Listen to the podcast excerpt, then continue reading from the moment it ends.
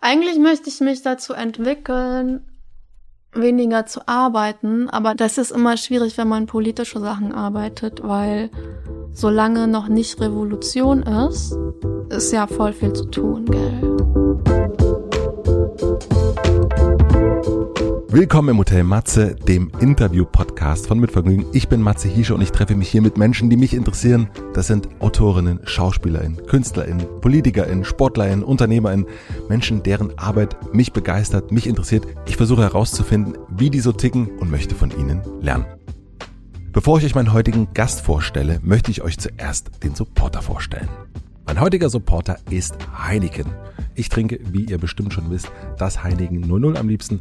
Das ist das Heineken, das genauso wie ich ohne Alkohol auskommt. Und ich glaube auch wirklich, dass es sich rumgesprochen hat, dass hier Heineken 00 der Dauergast ist, der Dauersupporter ist. Ich bin ein richtiger Bierfluencer geworden.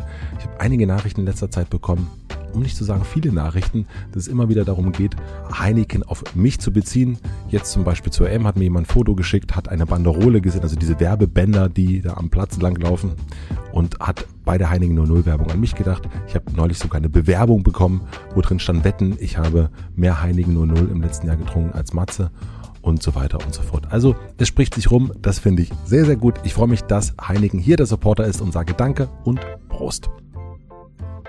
Und nun zu meinem heutigen Gast. Mein heutiger Gast ist Margarete Stukowski. Margarete Stukowski ist 1986 in Polen geboren und in Berlin aufgewachsen. Sie hat Philosophie und Sozialwissenschaften studiert und arbeitet seit 2009 als freie Autorin. Ihre Spiegelkolumne sorgt jede Woche für großes Aufsehen. Ihr erstes Buch Untenrum frei wird in diesem Jahr fünf Jahre und ist ein Klassiker der feministischen Literatur. Alle warten gespannt auf ihr nächstes Buch, aber das hat sie noch nicht fertig geschrieben. Sie ist trotzdem ins Hotel gekommen, was mich sehr, sehr, sehr, sehr freut.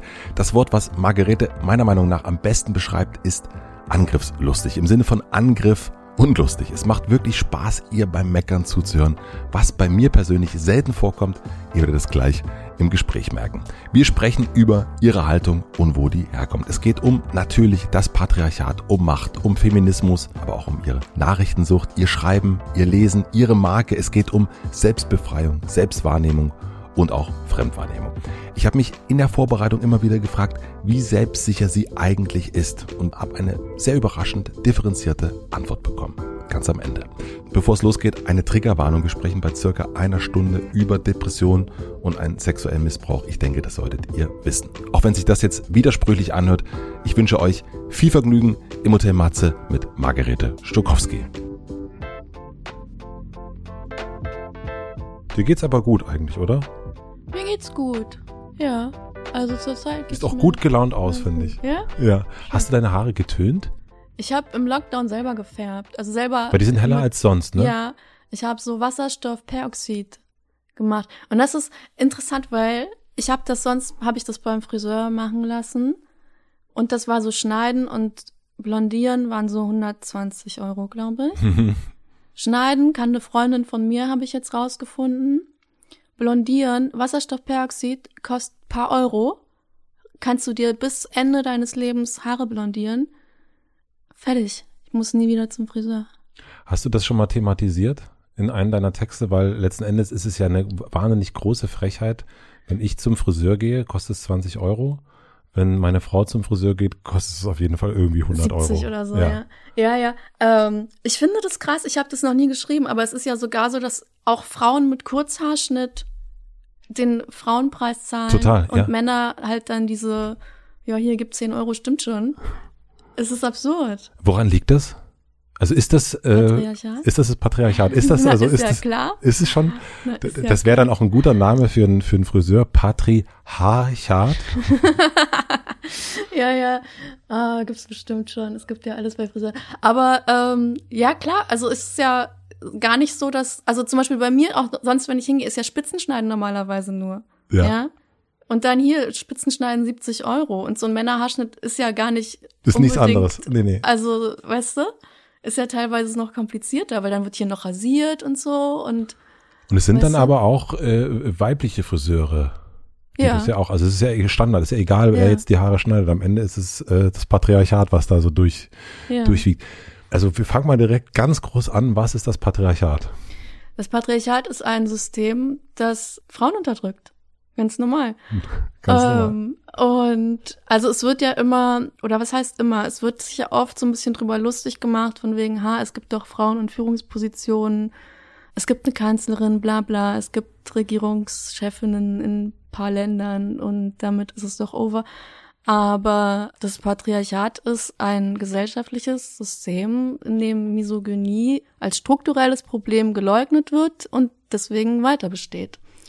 Und strukturell heißt halt nicht ähm, sowas wie überall an den Machtpositionen sitzen Männer, sondern es heißt, es gibt Machtstrukturen und Machtstrukturen ist immer so ein bisschen ein allgemein, also Leute finden es oft zu abstrakt, aber Struktur heißt in dem Sinne einfach nur, es wiederholt sich. Ja, also man sieht immer wieder dasselbe und es gibt, es wiederholt sich nicht durch Zufall, sondern es gibt Dinge, die das, die dazu führen, dass es sich wiederholt. Dass zum Beispiel äh, in keine Ahnung deutschen Vorständen mehr Thomasse und Michaels oder Ja. was war da diese Umfrage sitzen als Frauen und ähm, gleichzeitig muss man aber auch sagen, für mich ist diese ganze Spitzenkräfte, Führungsposition, Chefin-Frage, also man sieht daran das Patriarchat, aber für mich ist es auch ein bisschen scheißegal. Also weil ich glaube, dass politische Umbrüche sich nicht äh, daran, also es reicht nicht, dass irgendwo Frauen an der Spitze sitzen, weil Frauen an der Spitze machen es nicht unbedingt besser. Ne? Sondern es geht um grundlegende Themen von Macht und das heißt meistens Geld und Gewalt. Da geht es nicht nur darum, wer sitzt oben, sondern was passiert unten. Deswegen heißt meine Kolumne oben und unten. Und es ist dann wahrscheinlich genau das, was ich sagte, so, ne, dieses, das zeigt sich auf der einen Seite klar, oder was du sagtest, ist die, ist da oben, die da oben, das ist irgendwie, okay, da kommt man vielleicht gar nicht hin, äh, Ja. unter Umständen, und vielleicht ändert sich gar nicht, weil, wenn, wenn sich das äh, von den Geschlechtern da oben ändert, heißt gar nicht, dass sich das ganze System ändert, und man sieht es dann eben da unten bei den Friseuren, dass es eigentlich da genau äh, das Gleiche wirkt im Grunde. Nee, Es wirkt ja überall und es ist auch, es gibt auch oft so Ablenkungsdiskussionen. Also sowas wie, äh, wenn ich zum Beispiel schreibe, ja, Frauen verdienen zu wenig Geld, Ja. Nämlich immer noch weniger als Männer und in Deutschland ist diese Lücke auffällig groß, auch im Vergleich zu vielen anderen Ländern und so.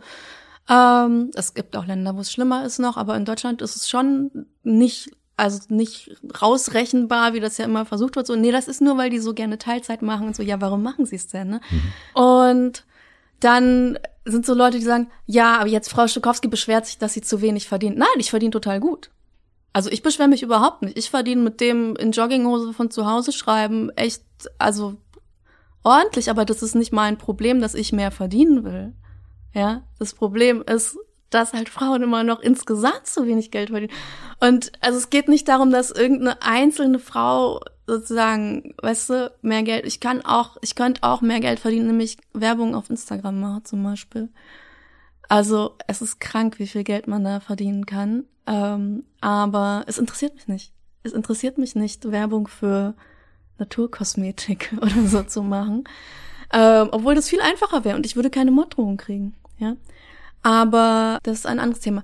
Ja, es geht nicht darum, sozusagen für einzelne Frauen irgendwie, die eh schon gute Jobaussichten haben. Also zum Beispiel jetzt vor kurzem diese Vorstandsscheißquote da irgendwelche Unternehmen. Äh, es wurde jetzt ein Gesetz beschlossen. Es gab das, glaube ich, schon für Aufsichtsräte und jetzt gibt es das auch für Vorstände oder andersrum. Ich weiß es nicht. Es ist mir auch egal. Ich glaube, Vorstände war es jetzt.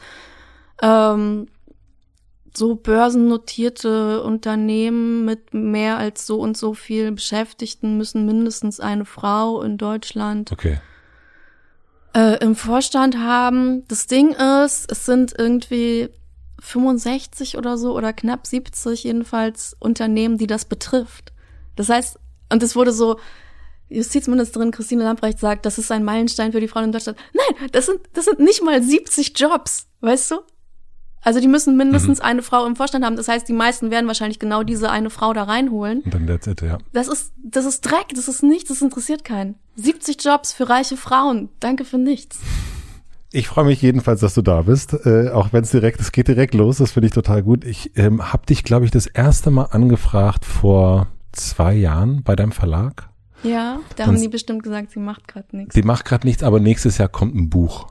Da können wir was machen. Das war, äh, das war dann, das wäre dann letztes ah, Jahr gewesen. Mein kleiner optimistischer Verlag, ja. Der kleine optimistische Verlag Robert, herzliche Grüße an dieser Stelle. Habe ich dann irgendwann gedacht, na gut, dann frage ich dich jetzt einfach äh, mhm. auf Instagram an. Dann hast du mir geschrieben, oh nee, geht gerade gar nichts, ich krieg mein Buch nicht auf die Ketten. Aber in einem halben Jahr könnte es ja soweit sein und so. Und dann habe ich dir jetzt nochmal geschrieben, ich wusste schon, da steht jetzt kein neues Buch an, aber ich frage trotzdem und du bist trotzdem gekommen. Ich bin trotzdem Was gekommen. ich sehr, sehr schön finde. Erzähle aber trotzdem mal, wo wie dieses. Wie läuft mit dem Prokrastinieren? Wie läuft's denn eigentlich mit dem Prokrastinieren? Jetzt hier Super. im Podcast. Äh, und wie läuft's mit dem Buch? Wann kommt denn das verdammt nochmal? Ich soll auch fragen von Robert übrigens, nein. Ja, ja, ich weiß, ich weiß. Ach, es läuft, ich schreibe am Buch, aber ich habe ganz lange nichts hinbekommen. Ich habe mehrmals schon den potenziellen Abgabetermin verschoben. Es liegt aber auch daran, dass ich krank war zwischendurch. Ich war ganz lange krank äh, und also nicht Corona, aber ähm, es hat mich ein bisschen arbeitsunfähig gemacht. Und deswegen konnte ich ganz lange nicht so viel arbeiten und habe dann meistens die Kolumne noch hinbekommen, aber auch paar Mal ausfallen lassen und so. Aber es zieht sich und so Buchschreiben ist halt wirklich ich weiß nicht, wie andere Leute während Corona jetzt Bücher geschrieben haben. Also mich hat die ganze Pandemie-Scheiße schon extrem abgelenkt von meinem Arbeitskonzentrationszustand, den ich eigentlich bräuchte, so.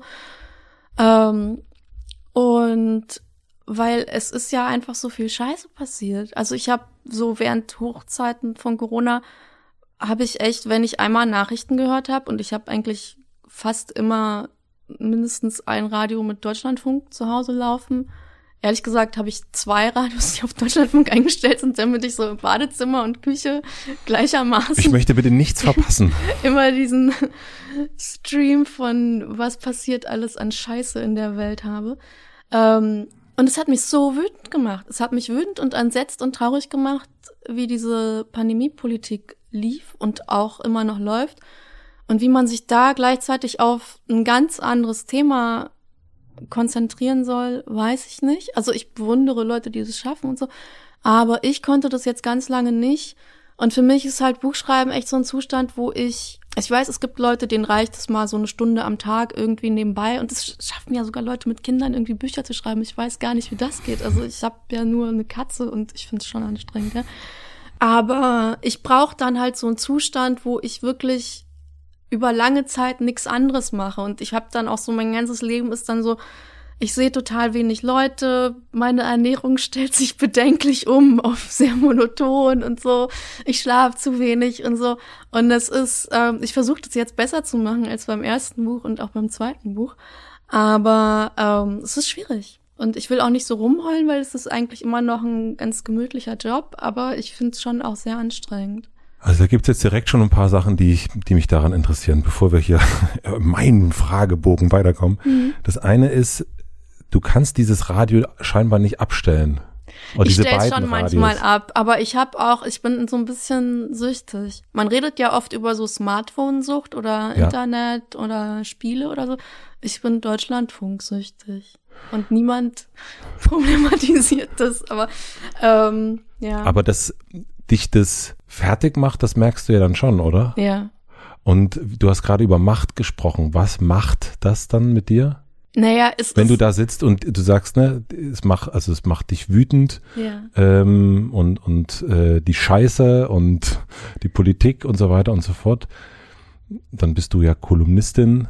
Ja, es ist natürlich so, dass vieles davon dann einfach auch Themensuche für meine Kolumne ist und ich das dann äh, irgendwas, was mich besonders aufgeregt hat, ähm, das dann in der Kolumne aufschreibe, wobei ich echt manchmal schon dachte, ich muss wirklich aufpassen, nicht nur noch so Kolumnen zu schreiben wie Deutschlandfunk-Interview hat jemand so und so was gesagt und ich finde aber Folgendes, weil ich darf jetzt nicht immer nur, aber ich glaube, es fällt Leuten nicht auf, weil ich das dann schon auch noch mit irgendwelchen anderen Quellen mhm.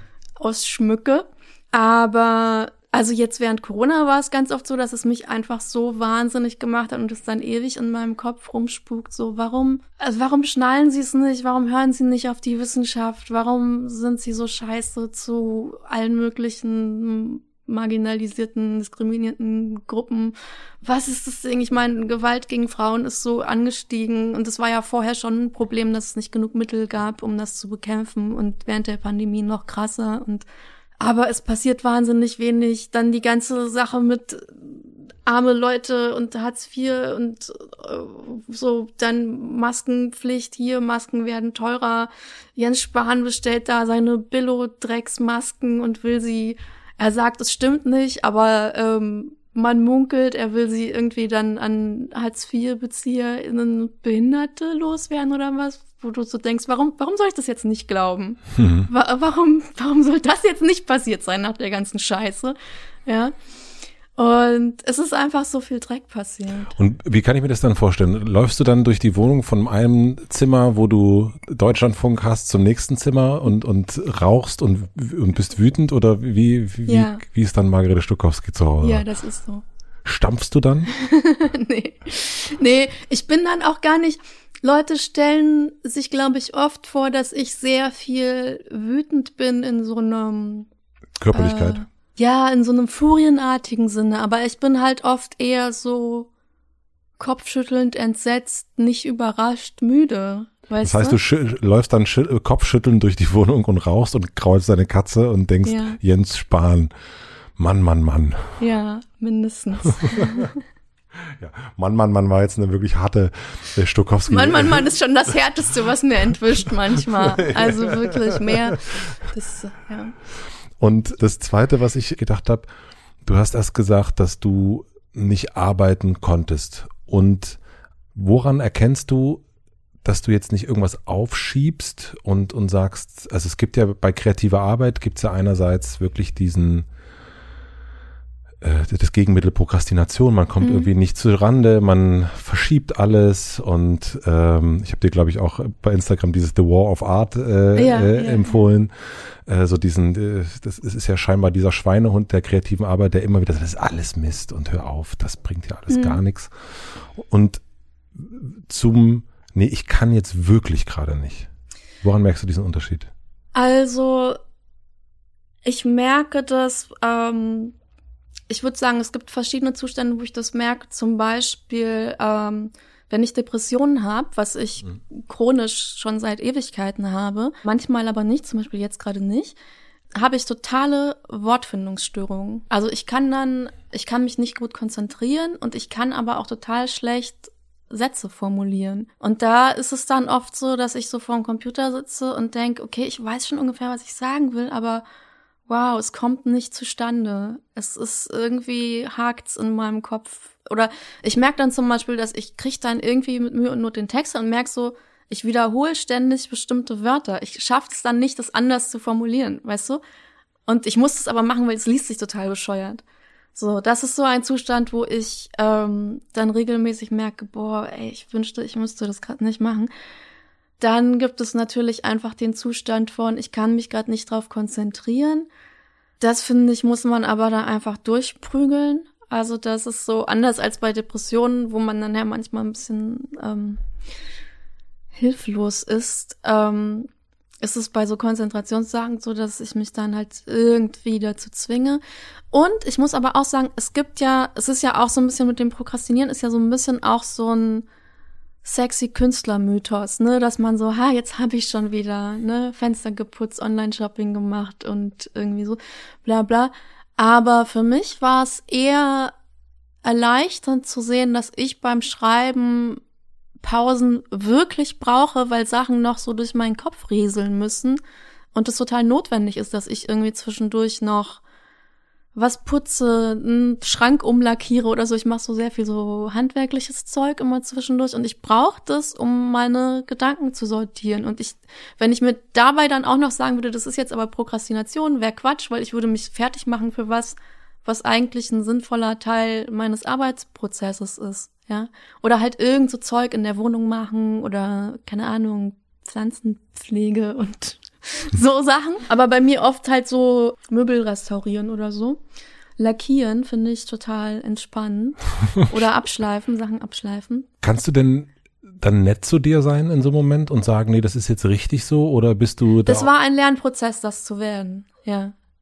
Was hat dir geholfen, dass du da so ein bisschen äh, dich eher kraulst als auspeitscht? Na, ich würde sagen, es war so ein bisschen ähm, eine geglückte Kapitulation. Also ich habe halt irgendwann gemerkt, ich muss das machen. Okay, es geht nicht anders. Ich brauche Pausen, weil ich kann nicht fünf Stunden am Stück konzentriert schreiben. Oder ich kann fünf Stunden einen Text umbauen oder so. Aber so dieses kreative Schreiben sozusagen, wo ich einen neuen Text schreibe, geht halt immer nur ein bisschen und dann ist wieder Pause. Und das ist manchmal rausgehen und manchmal irgendwas zu Hause machen. Und ich muss das machen und es ist gut fürs Schreiben. Und äh, seit ich geschnallt habe, dass das gut ist und nicht einfach nur was, was ich ausmerzen muss, ähm, ist es besser. Wie geht dann dein Gegenüber damit um, wenn du jetzt äh, bei Spiegel anrufst und sagst, ach, diese Woche, ich habe mal lackiert lieber ähm, oder ich bin nach dem Lackieren nicht weitergekommen oder wenn du Robert ich anrufst Ich bin manchmal sagst, schon eingeschlafen einfach beim Schreiben, aber das verstehen die dann immer, dann gebe ich halt später ab. Also ich habe bisher erst, ich glaube, fünfmal ausfallen lassen insgesamt bei knapp 300 Texten jetzt. Das ist, finde ich, eine okaye Quote. Finde ich auch gut, ja. Ähm, und manchmal gebe ich ein paar Stunden später ab, als ich sollte. Also der Deal ist eigentlich, dass ich Dienstag früh um neun abgebe. Meistens schaffe ich das ungefähr. Ich schreibe nachts, ja. Und meistens, also wenn es gut läuft, gebe ich dann irgendwann so früh morgens ab. Aber es ist halt schon auch öfter mal passiert, dass ich einfach eingepennt bin. Ja. Und dann halt so halb zehn aufwachen. Fuck, ich habe keinen Text. Ich schicke kurz eine Nachricht, so dauert länger. Ähm, und dann gebe ich um zwölf ab, das geht auch. Aber musstest du dich auch überwinden, erstmal da äh, zu sagen, nee, ich kann jetzt nicht oder es wird später? Also das ist ja so ein, äh, also ich habe das zumindest so ein dieses äh, äh, preußisch, das muss ja auch ein bisschen, wir haben ja gesagt um zehn, dann ist das um zehn und das fühlt sich, also gerade so, wenn man so Freelance ist, auch ein bisschen schlecht an, dass dann also zumindest ging es mir so. Ich mhm. weiß nicht, vielleicht sagst du, du, Matze. Äh, also ganz am Anfang ähm, habe ich schon versucht, das immer sehr einzuhalten und so, aber dann mit der Zeit, wo ich gemerkt habe, okay, die lünchen und äh, mich jetzt nicht mhm. und so oder ich äh, ich kriege keinen Ärger, wenn ich zu spät abgebe, also muss ich mir auch keinen machen. Also nach äh, Virginia Woolf, wie sieht dein Schreibzimmer aus? Mein Schreibzimmer hat rosa Wände. Ernsthaft? Ja okay, du kannst ahnen, dass das, also du sagst es ja auch, weißt ja auch, dass das ganz ein, hübsch. Ein also, wenig, dass es ein kleines Schmunzeln über meine Lippen bringt. Warum? Ja, weil es äh, Farbzuschreibungen gibt und die Frage, zu wem oder was äh, würde man eine Farbe richten, ne? wenn man sagt, Rot ist eher die weibliche Farbe, war aber auch mal eine männliche Farbe und man ja. würde ja eher sagen, rosa ist eine eher weiblich zugeordnete ähm, Farbe und ich würde behaupten wollen, dass du Schubladen und Schubladisierung, was so Farbcodes und so weiter betrifft, dass du das ja ablehnst. Ja. Und, und dass du dann dein Zimmer, dein Schreibzimmer, gerade dein Schreibzimmer rosa streichst, das, das finde ich, finde ich lustig, finde ich einen guten Gag, ehrlich gesagt. Ja, also ich fand's einfach schön. Ähm, ich also hatte, wichtige Frage, magst du rosa? Ja. Du magst rosa. Ja. Gut. Ich habe überhaupt ähm, die meisten Zimmer in irgendeiner, also ich habe zum Beispiel mein Badezimmer ist lila, mhm. äh, mein Schlafzimmer ist so hellgrün und ich mag bunte Wände. Ich finde weiße Wände ähm, bei anderen Leuten okay, aber bei mir dann, wenn ich zu Hause eine weiße Wand habe, denke ich, warum Warum muss das jetzt sein? Warum habe ich die noch nicht gestrichen? Und äh, ja, wie sieht das Schreibzimmer weiter aus? Ich habe zwei Schreibtische. Das ist auch so eine Sache, die ich mit der Zeit mir eingerichtet habe, weil ich gemerkt habe, dass wenn ich alles an einem Schreibtisch mache, sich der mit der Zeit so zumüllt. Also gerade wenn ich Buch schreibe, dann ist hier noch so Steuer, bla, Post, hier noch irgendwas, da noch irgendwas, irgendwelche Bücher, die mir geschickt wurden, bla und so. Ähm, und deswegen habe ich einen Schreibtisch nur für Schreiben und einen Schreibtisch für Sonstiges. Das ist dann halt so. Ablage. Ja, genau. Mhm. Also alles, was jetzt nicht akut Buch oder Kolumne schreiben ist, ähm, sondern so Steuer, bla bla und Wie groß ist das Zeug. Zimmer? Hm, wie groß? So bisschen über 20, vielleicht so 23 Quadratmeter oder so. Schaust aus dem Fenster?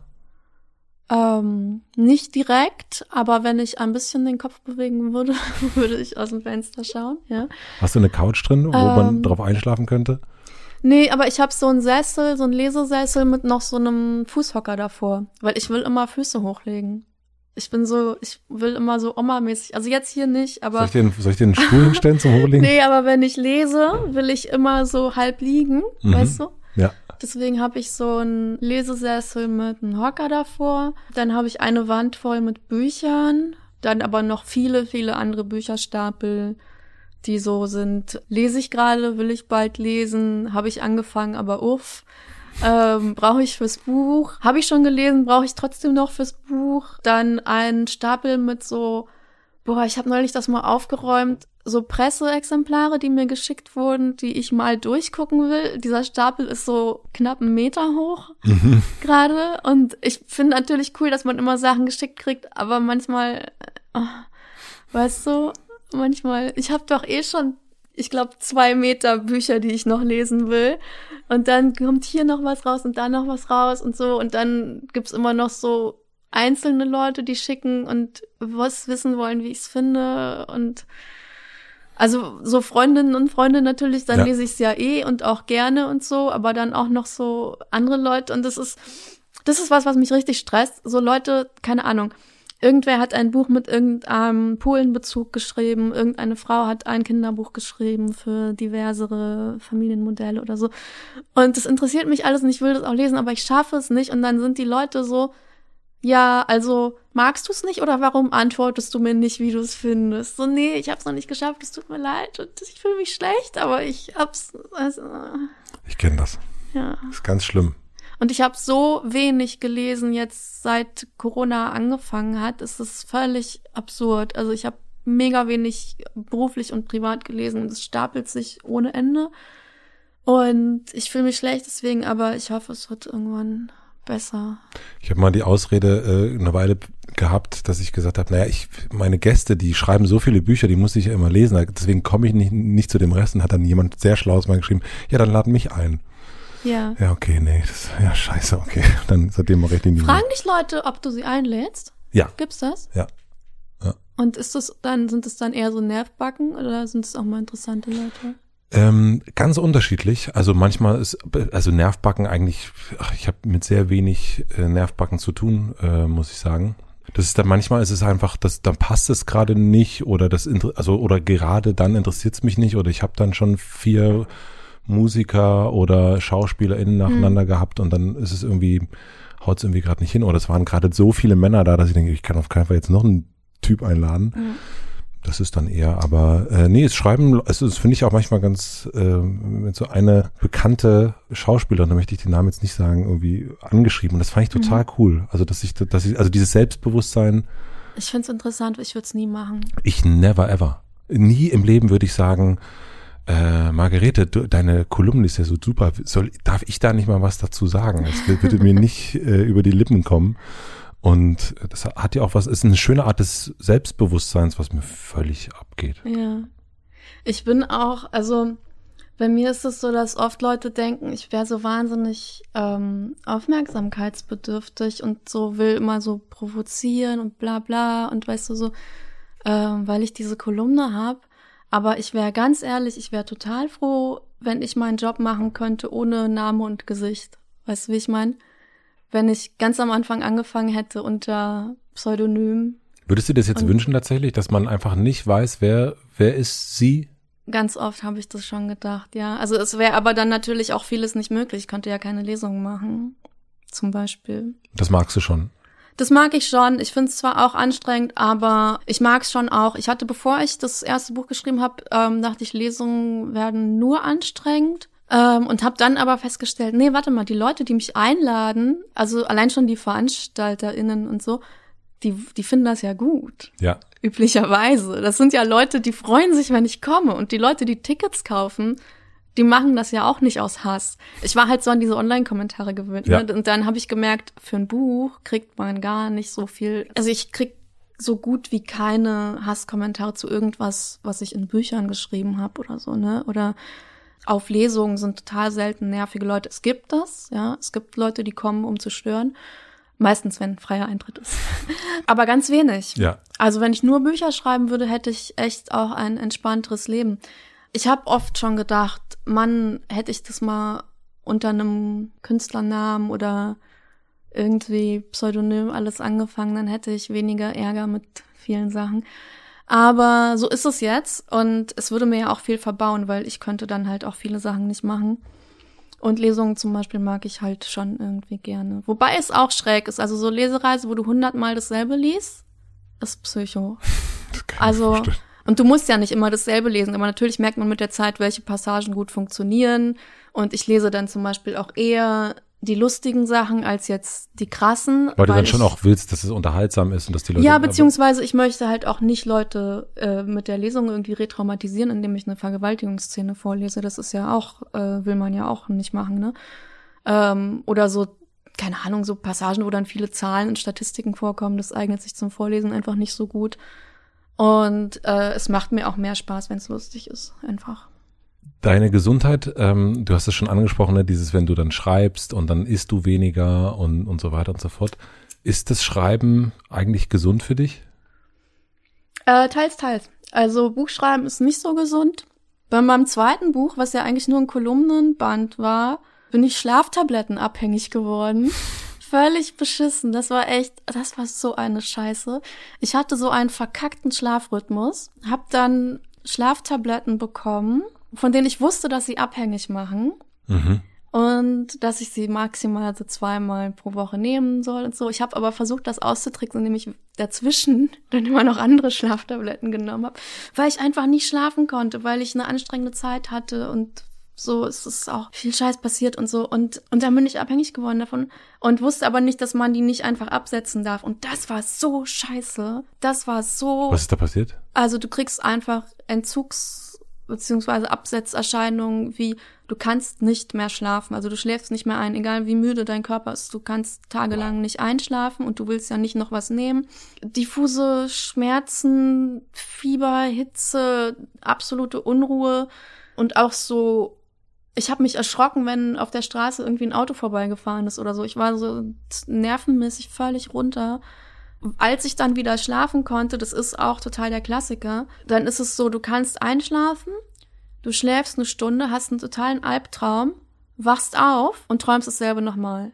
Wachst auf, träumst dasselbe nochmal. Oh Gott. Psycho. Mega unangenehm. Und dann bin ich irgendwann zu diesem Arzt gegangen, ne, äh, der mir das verschrieben hatte und der meinte so, ach so, ja, bei ihnen, das hätte man eher so über ein Jahr ausgeschlichen.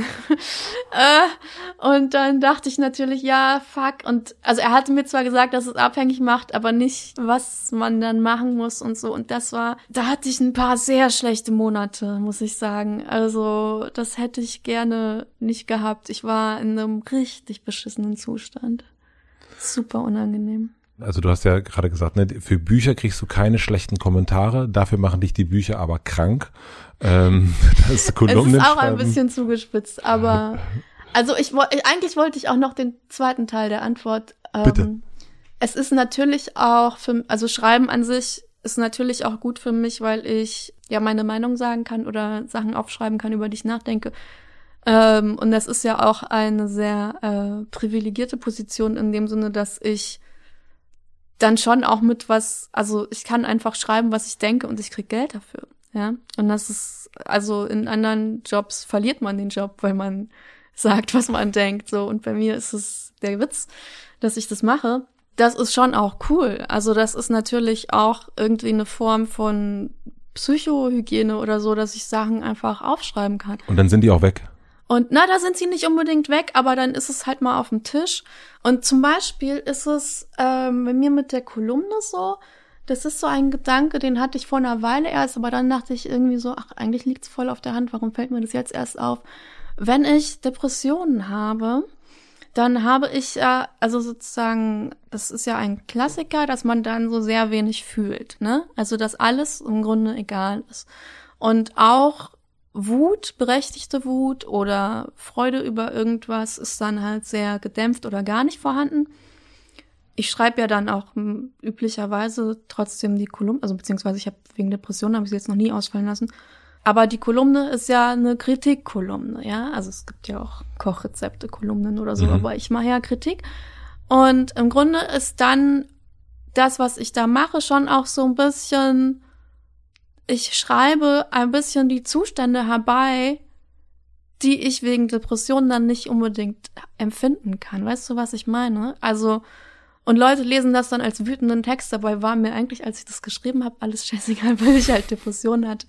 Aber es ist ein bisschen so eine Auslagerung von etwas, oder was heißt auslagern, weil ich habe es ja dann gar nicht in mir. Aber ich erzeuge sozusagen künstlich einen Zustand, der mir fehlt. Mhm. Weißt du? Ja. Also und nicht nur das. Also natürlich schreibe ich nicht zu Therapiezwecken diese Kolumne, das wäre ja auch irgendwie weird. Aber aber ich glaube, dass es ein Aspekt ist, der eine Rolle spielt, dass ich manchmal ist mir alles nur noch scheißegal und dann schreibe ich einen Text, in dem ich irgendwie auf intellektuelle Art noch weiß, dass mir eigentlich nicht alles scheißegal wäre, wenn ich nicht gerade diesen unangenehmen Depressionszustand hätte.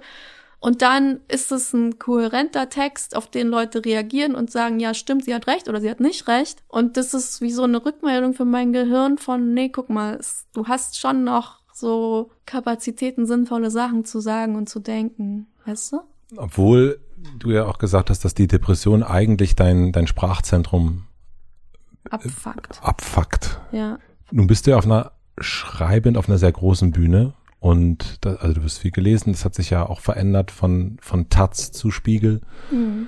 Und wenn man so klein ist oder äh, unbekannter ist, dann kann man ja sozusagen nach allen Seiten treten und machen ja. und seine Meinung äh, ablassen, weil das ist ja, man ist der Underdog und der Underdog darf, darf nach oben, nach unten seitlich treten, das ist ja. kein Problem. Aber jetzt bist du ja nicht mehr der Underdog, sondern der. Äh, ich bin immer noch klein. Du bist immer noch klein. Aber körperlich. Du bist, du bist aber jetzt ein Overdog, ein kleiner Overdog wann hast du gemerkt, oh, ich muss so ein bisschen gucken, ich darf ja nicht, also wenn man ein Overdog ist, darf man ja nicht nach unten treten. Ja, man darf nicht nach unten treten und man muss auch echt gucken mit so Ironie und so. Also das sind zwei Punkte, die ich gemerkt habe, ähm, seit ich beim Spiegel bin. Ich habe sofort bei der ersten Kolumne gemerkt, okay, die Leute schnallen nicht, wenn ich was ironisch meine. Sie schnallen es einfach nicht. Also klar, weil sie mich zum Teil auch noch nicht kannten einfach. Mhm. Aber es ist auch so, dass natürlich ähm, beim Wechsel von Taz zu Spiegel das Publikum nochmal breiter geworden ist im Sinne von, also Spiegel Online lesen halt schon wirklich ein paar Leute. Alle Schichten, ähm, politischen Richtungen und so. Und bei der Taz war es irgendwie so halbwegs überschaubar, so die Taz Leserinnenschaft sind halt irgendwie so grün wählende Leute, die so Lehrer oder whatever irgendwie so solche Jobs haben. Auch so älter als man denkt. Also die sind, glaube ich, im Schnitt eher so 60 oder so nach so Taz-Umfragen. Ich hab's jetzt nicht ganz im Kopf, aber aber irgendwie, sie lesen ja eine linke Zeitung oder sagen wir mal eine meistens links sein wollende Zeitung ähm, und wissen schon ungefähr, was sie zu erwarten haben, während im Spiegel ja sehr verschiedene politische Richtungen auch vertreten sind. Und es wird schon auch anders gelesen. Also ich meine, es steht immer Kolumne drüber und Leute beschweren sich trotzdem noch, dass es eine Kolumne ist und kein ausgewogener Bericht oder so, ne, wo ich jetzt alle Seiten zitiere oder so. Ich meine, das ist ein, das ist das Meinungs Ressort. Oder ich bin offiziell beim Kulturressort angegliedert, aber ist schon klar, dass es Meinungstexte sind, ne? Aber ist nicht allen klar. Also ich denke ganz oft, Leute, es ist eine Kolumne, ja. Ähm, chillt mal, ich bin jetzt nicht irgendwie Politikerin oder so, die oder Chefin von irgendwas. Es ist einfach, das ist eine kleine Kolumne. Na, Und du genießt so. es aber schon auch. Aber ich genieße was, dass Leute mich missverstehen. Nee, Nein. aber so, also du magst, also, man, du könntest ja auch sagen, weißt du was, ich mach das nicht mehr ich lebe von den Buchverkäufen, geh zurück zur Taz und und äh, mach sozusagen eine Stufe zurück. Das wäre doch wäre ja auch möglich. Also es ist. Ich könnte damit aufhören. Ich habe das auch natürlich schon manchmal gedacht. Ja. Also ganz ehrlich, ähm, ich würde, wenn ich nur doch Buchsachen machen würde, auch mehr verdienen. Also Geld ist jetzt gar nicht so das Ding, aber es gab schon Zeiten, wo ich dachte, wow, diese Kolumne kostet mich eigentlich gerade mehr Geld, als ich verdiene einfach durch, ähm, wenn ich so Bedrohungssituationen hatte. Ja. Also ich werde das jetzt nicht so weiter konkretisieren, aber man hat manchmal Honorarausfälle oder Kosten, die absurd sind aufgrund von Bedrohungssituationen. Und das kommt durch die Kolumne, das kommt nicht durch die Bücher. Ja, ist ja klar. Und da dachte ich manchmal schon, warum mache ich das eigentlich? warum? Ähm, weil ich irgendwie denke, es ist schon noch eine sehr große Möglichkeit, Sachen zu sagen zu einem breiten Publikum, die ich so nicht aufgeben sollte. Also die Reichweite im Grunde. Ja, Mhm. ja. Aber es ist schon auch so, dass ich manchmal dachte, ich könnte es echt gemütlicher haben, wenn ich das nicht machen würde. Und ich bin auch nicht so, ich habe auch nicht so viel Interesse daran, als Person eine Rolle zu spielen. Ich finde eigentlich ähm, alles, was so persönliche, hm, also weißt du, so ich habe neulich habe ich was gelesen, das wurde mir irgendwo verlinkt. Hat so eine Schweizer Historikerin so einen Text geschrieben, ähm, wo ich als Beispiel gebracht wurde für sowas, was sie, glaube ich, so Selfie-Feminismus genannt hat oder so, wo man eigentlich immer nur so selber im Mittelpunkt stehen will und alles dreht sich um mich und hey, so.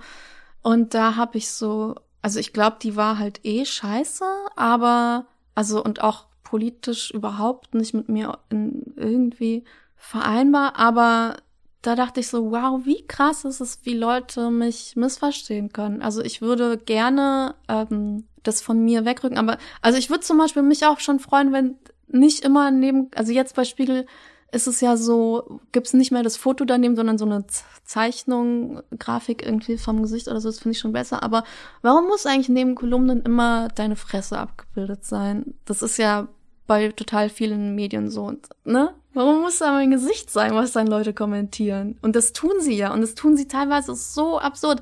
Ich hatte als erstes Kolumnenfoto, als es noch Fotos waren beim Spiegel, ein Bild, das war Pressefoto zu meinem ersten Buch, wo ich nicht drauf lächel, so, sondern so relativ ernst gucke.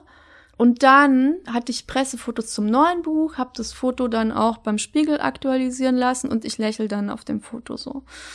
Und dann gab's wirklich so Kommentare. Also ich gucke oft nicht in die Kommentare, aber manchmal mache ich es dann halt schon. Und dann gab's einmal einen Kommentar. Also ich habe über irgendein Thema geschrieben und der Kommentar war einfach nur so, ah, ein neues Foto von Frau Stukowski. Endlich hat sie offensichtlich einen Meinungswandel vollzogen und steht zu ihrer Weiblichkeit. Auch einfach mal äh, freundlich sein und irgendwie so offensichtlich hat sie sich in ihre natürliche Rolle eingefunden, freut mich weiter so, ne? Und das war so, ich meine, Junge, ich habe das Foto, was glaubst du? Was, also wie viel kann man da reininterpretieren? Das ist, das ist grotesk. Glaubst du, dass es eine Marke Stokowski gibt? Oh ja, leider. Und ich wünschte, also, was heißt leider? Ich meine, ich verdiene ja Geld damit, dass das so ist. Und ich weiß noch, ich hatte irgendwann am Anfang, als ich begann, Autorin zu sein, hat mir irgendwer so, ich weiß nicht mehr wer, aber irgendjemand hat mir erklärt, du musst deinen Namen zur Marke machen. Wenn du freie Autorin bist, musst du schaffen, dass Leute deinen Namen sehen und wissen, das ist, das steckt da drin. Und da dachte ich so, oh ja, bla bla, Business-Gelaber, es interessiert mich überhaupt nicht und ich möchte niemals dahin kommen. Aber es passiert ja, sobald du eine gewisse Sichtbarkeit erreicht hast, automatisch. Und das ist einerseits gut, andererseits schlecht. Also gut ist es, ähm, weil Leute, die deine Arbeit mögen, dann zum Beispiel sehen, oh, neues Buch, interessant. Schlecht ist es, weil Leute die Texte nicht mehr lesen und denken, ich weiß ja eh, was die Olle schreibt, halt gegen Männer, so, ne? Und ja, teils, teils. Also, Über was, was hast du noch nicht veröffentlicht, weil du Angst hast, dass das deine Marke beschädigen könnte? Marke habe ich jetzt mal in Anführungsstrichen gesetzt. Ich habe solche Gedanken nicht wegen meiner Marke. Also ähm, Oder nach dem Motto, das versteht niemand, das ist jetzt zu ironisch, das ist jetzt zu weit ab von dem, was man von mir so kennt. So meinte ich das. Also gar nicht. Ich mache auch Sachen weit ab. Ich habe ja auch schon mal ein Kartoffelpufferrezept als Kolumne gemacht. Ach, das habe ich nicht gelesen. Weil okay. ich es witzig fand und und wie war die Reaktion eines darauf? der wenigen Sachen ist, die ich so in der Küche mache. Äh, wie? Und wie kam das an? Ja, so teils, teils. Also Wie wie, alles. wie alles, wie alles. Manche fanden es witzig, wie ich. Und manche dachten so, will sie uns verarschen. Ich habe ja auch schon, keine Ahnung, ich habe ja auch schon geschrieben, Mittagsschlaf für alle, Spargel ist doof. Mhm. Äh, also ich mache ja schon auch Sachen, die jetzt äh, nicht nur Feminismus und äh, Antifaschismus sind oder so, aber halt auch zu meiner Unterhaltung, ist ja klar. Also. Woran erkennst du, dass ein Text von dir gut ist? Woran erkenne ich, dass ein Text von mir gut ist? keine Ahnung, wenn ich ihn am Ende selber nochmal durchlese und denke, gut gemacht. Und das denke ich manchmal, manchmal denke ich auch so, das war mal wieder richtig scheiße, aber nächste Woche habe ich Senden. ja wieder eine Chance. Also das ist, das muss ich sagen, ist der Vorteil, wenn man wöchentlich Kolumne schreibt, man kann es dann immer nächste Woche wieder besser machen. Du hast gerade schon von dem ein Meter hohen Stapel erzählt, da, der sich da bei dir in deinem Schreibzimmer noch türmt. Und man sieht das ja auf Instagram auch, ne, dass du sehr viel liest, sehr viel mit Textmarkern irgendwie markierst und so weiter und so fort. Was ist für dich ein gutes Buch? Ein gutes Buch? Also jetzt nicht konkrete Bücher, sondern im Sinne von, mhm. wann finde ich ein Buch gut? Mhm. Oder anders vielleicht, wonach suchst du, wenn du liest? Mm. Ich glaube, ich kann darauf gar nicht viel mehr sagen als so total klischeemäßige Sachen wie, also es kommt ja drauf an, ob Roman oder Sachbuch. Bei Roman will ich einfach nur, dass ich in eine entweder coole oder auch nicht so coole, aber gut erzählte Welt eintauchen kann, wo ich mir nicht zu viele Figuren merken muss, das finde ich immer anstrengend. Wenn man so ganz viele Namen hat und ich kann mir so schlecht Namen merken, das ist auch bei Büchern so. Geht mir genauso. Ähm, Chick, super Buch, nicht viele Namen. Nicht so viele Leute, ja. Also, ähm, und wo ich so einfach wissen will, wie es weitergeht. Oder es schön geschrieben finde oder so. Das ist bei Romanen total simpel. Und bei Sachbüchern ähm, will ich einfach neue, gut gemachte Gedanken lesen, die ich selber noch nicht hatte. Und wenn ich sie selber alle schon hatte, dann bringt's mir nicht so viel. Ja, ich will einfach schlauer werden, wenn ich ein Sachbuch lese. Mit welchem Zweck? zu welchem Zweck? Zu, zu welchem Berufe? zu welchem Berufe möchte sie schlauer werden? Ähm, 1,0 Abi. 1,1. Hast du 1,1? Ja. Ich dachte 1,0, verdammt. Ähm, Hast du nicht gelernt, ne? Und, ja, geschludert. Ähm, Hat wirklich mal ein Freund von mir, der hat ein 1-1er Abi und sagte danach, naja, ich habe nicht gelernt. dachte ich so, Arschloch. Ganz ehrlich, Abi-Noten an alle Leute da draußen, die noch zur Schule gehen. Es interessiert fast niemanden später. Ihr könnt sowieso fast alles machen. Vielleicht könnt ihr nicht Medizin studieren, aber weißt du, ich habe äh, also ich habe fürs Abi nicht besonders viel gelernt. Ich war relativ mit, also mit viel Faulheit auch trotzdem gut in der Schule und so, aber so hinterher habe ich so gemerkt, das, was ich dann studiert habe, ne, Philosophie und Sozialwissenschaften, da hätte ich auch echt noch mehr schwänzen können. Also, es war, es war zwar jetzt nicht, ich fand Schule insgesamt hauptsächlich nervig, aber das Lernen an sich war nicht so schlimm, aber ich habe dann oft noch gedacht, Abi-Zeugnis? Niemand interessiert. Es ist ja fast schon schade, wenn du so ein geiles Abi machst und dann am Ende, was willst du? Niemand will es sehen, weißt du? Kein Mensch will, also in unserem Fall will es niemand sehen. Niemand will es nee. sehen. Also es gibt bestimmt Berufe, wo man das dann braucht, um das studieren zu können oder so, aber ganz ehrlich. Also in kreativen Berufen wüsste ich nicht, wann man das sehen wollen würde und in allen anderen Berufen, glaube ich, werden uns sowieso ja. die Maschinen irgendwie übernehmen. Also von ja. daher ist das so ein bisschen. Ja, ja. Also den Leuten wird immer noch viel Stress gemacht, so sehr, sehr viel Stress. Zur Schule gehen, aber ah, es ist nicht nötig. Man braucht es nicht. Pinkelpause. Ja, gerne mach. du hattest in deiner Schule, lass uns noch mal kurz bei der Schule noch bleiben, eine Philosophielehrerin, Ursula Kurt. Ja. Ähm, die fand es ja sehr, sehr gut und die hat dich sehr inspiriert und auf den Weg geschickt. So habe ich zumindest. Ja, nicht aktiv geschickt, aber ich habe es dann gemacht. Du also, hast dann gemacht. Was können ja. sich andere Lehrerinnen von der abgucken?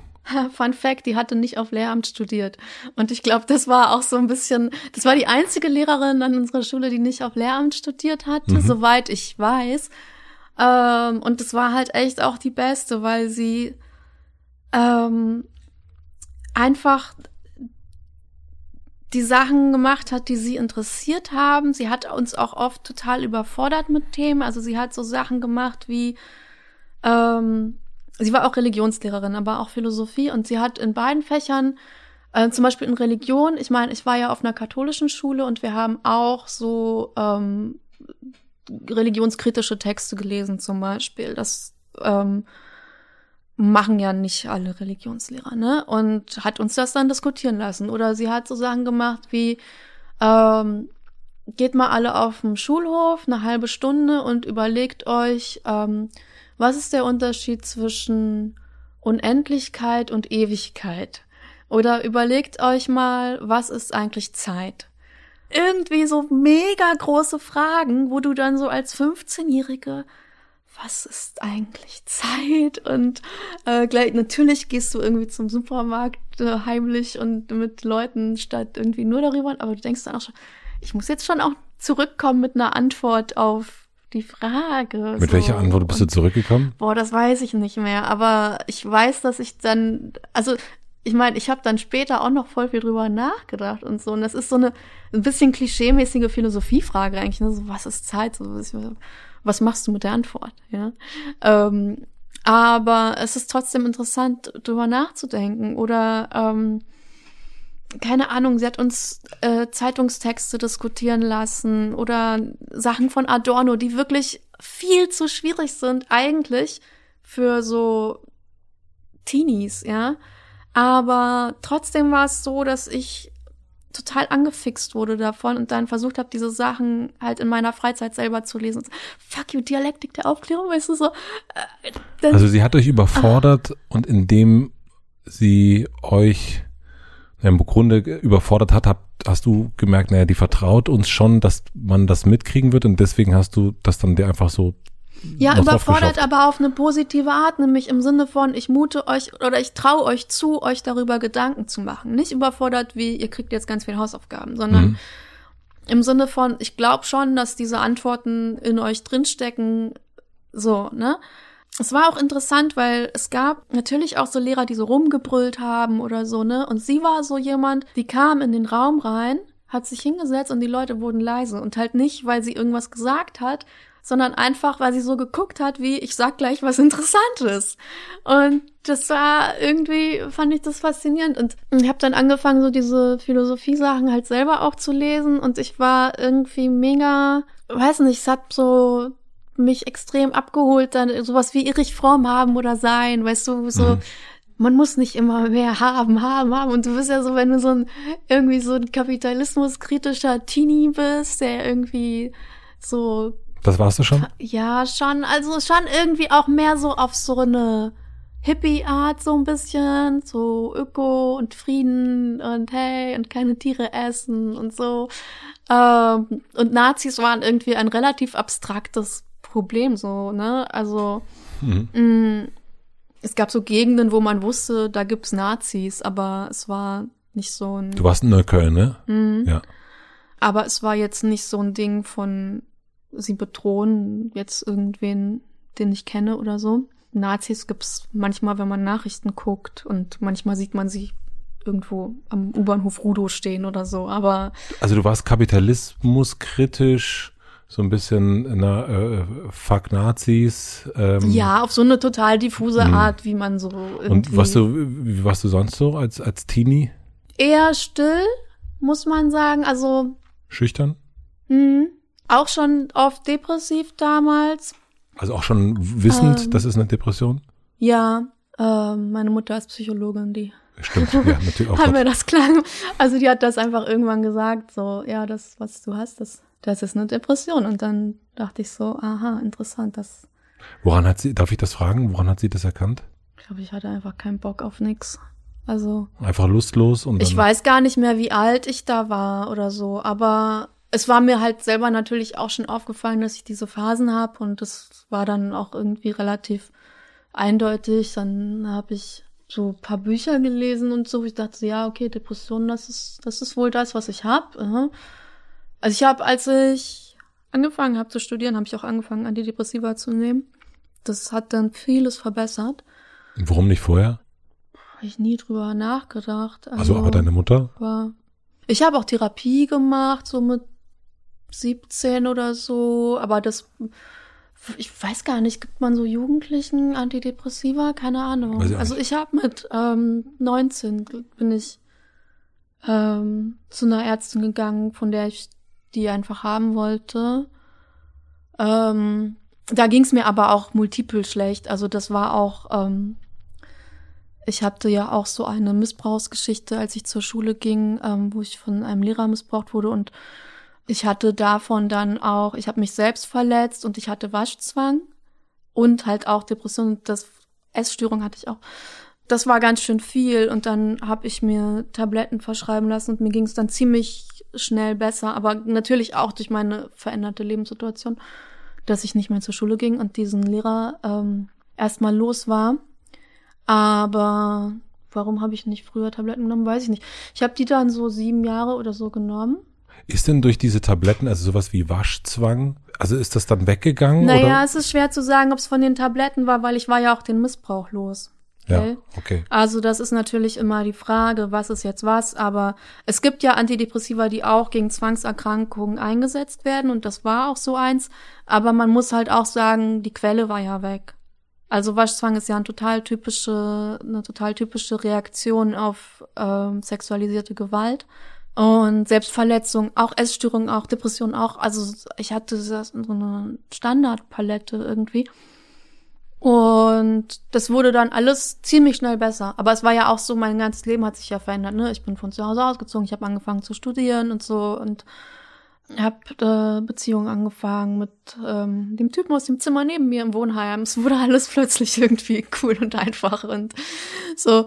Und dadurch äh, ging es mir dann sehr schnell sehr viel besser. Ist das wie so ein, der Frühling ist da dann in so einem Moment? Ja, also es war, ich war auch so wahnsinnig froh, überhaupt aus der Schule raus zu sein und ähm, alles war irgendwie neu und aufregend. Ich meine, ich habe in einem super gammligen, ekligen Studentenwohnheim gewohnt. So, Wo hast du gewohnt? ähm, in Tempelhof war das. Mhm.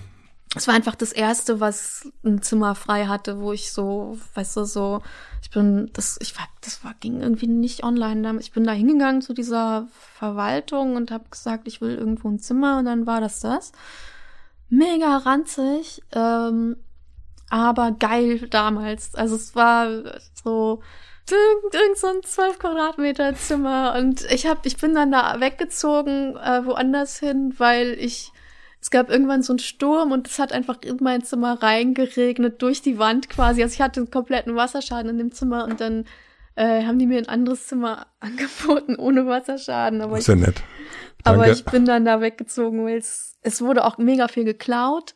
Also es gab so, man hatte so Kühlschränke auf dem Flur und es wurde immer nachts da rausgeklaut und so, man musste immer alles weg. Es war super nervig.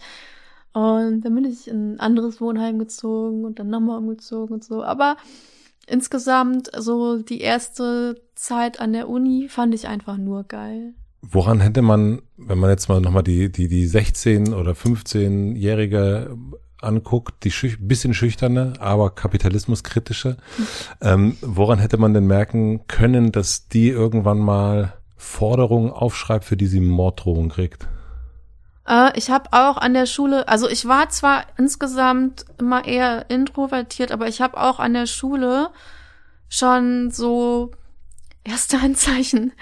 Ähm, zum Beispiel habe ich, war ich ganz oft frech und auch wirklich äh, un, unfair beleidigend zu LehrerInnen, die ich nicht mochte, weil sie irgendwie einen, meiner Meinung nach schlechten Unterrichtsstil hatten. Da hast du dann sowas wie gesagt wie Mann, Mann, Mann. Ich habe zum Beispiel so Comics gemalt, wo die nicht gut wegkamen. Was, Und- wie, wie, was sieht man auf diesem Comic dann? Ja, wo sagt? die halt so mega als Monster dargestellt Okay. waren und so und ähm, oder auch mal freche Sachen gesagt und so, wo dann meine Englischlehrerin mich dann irgendwann so während der Projekttage rausgefischt hat und so ein sehr langes Gespräch mit mir geführt hat, dass das so nicht geht und dass dass sie weiß, dass ich weiß, dass ich mir das erlauben kann, weil ich so gute Noten habe, ne? Ähm, aber dass ich so nicht mit ihr umgehen kann und so. Und ich fand die aber auch wirklich scheiße und die hat auch schlechte Unterrichtsmethoden gehabt, kann ich auch im Nachhinein sagen. Also die hat so Sachen gemacht wie, ähm, man muss halt vorlesen auf Englisch und dann müssen sich die anderen melden und sagen, welche Fehler du gemacht hast. Oh Gott. Das ist nicht okay. Das, Das, ist, ist, immer noch nicht okay. Das ist nicht okay. Nein, Mm. definitiv nicht. Und ich hatte damals auch schon Spaß daran, so LehrerInnen zu verarschen manchmal. Also zum Beispiel, wir hatten eine Deutschlehrerin, die war ein bisschen schwerhörig und wir haben dann so ein ähm, Diktat geschrieben zum Thema Kommasetzung und ich war sehr gut darin und wir haben das Ding gemacht, dass ich immer, wenn ein Komma kommt, mit dem Fuß so auftippe, au- so dass es alle hören, so auf dem Boden.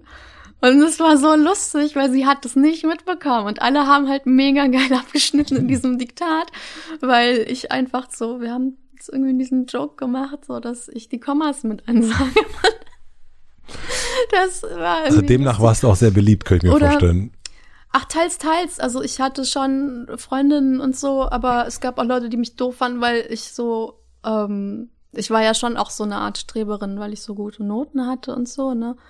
Aber mh, ich habe also ähm, irgendwie Spaß daran gehabt, so ein bisschen mit Autoritäten ähm, den Ärger zu machen. Zum Beispiel habe ich einmal einen Deutschaufsatz. Ich hatte immer sehr gute Noten in Deutsch bei dieser Lehrerin Ja. und habe einen Deutschaufsatz getauscht mit einem Freund, der immer sehr schlechte Noten hat. Und ich habe dann seinen vorgelesen und er hat meinen vorgelesen. Und wie ist so, also klar, ich habe voll die gute Note bekommen und er eine schlechte. Und dann haben wir gesagt, ganz ehrlich, ich habe seinen Text gelesen und er hat meinen gelesen. Und dann hat sie sich so gerecht, also die ganze Klasse hat sich totgelacht natürlich und sie hat sich dann gerechtfertigt damit, dass mein Vortrag aber so gut gewesen wäre, weil ich besser vorlesen könnte. So. Oh. Aber sowas hat mir damals schon Spaß gemacht, weißt du? Also so ein bisschen anti-autoritäre Dinge. Ich weiß nicht, ob du das, ähm, ob ich dich das so fragen darf, aber es, es, es, die Frage kommt natürlich in meinem Kopf. Wenn jemand so ist wie du, also wie du so anti-autoritär ist und zwar schüchtern, aber doch auch ein bisschen frech, wie kann es da zu so einem Missbrauch kommen? Ja, das ist eine schwierige. Also wenn du nicht drüber Frage. haben willst, dann ist das völlig, also dann schneiden wir das raus. Also es ist, Ähm, ich glaube, ich kann, also wenn ich das jetzt ausführlich beschreiben würde, würde das, glaube ich, die restliche Zeit einnehmen. Aber es ist so, ähm, es gab diese AG, ähm, in der ich mitgemacht habe, damals an der Schule.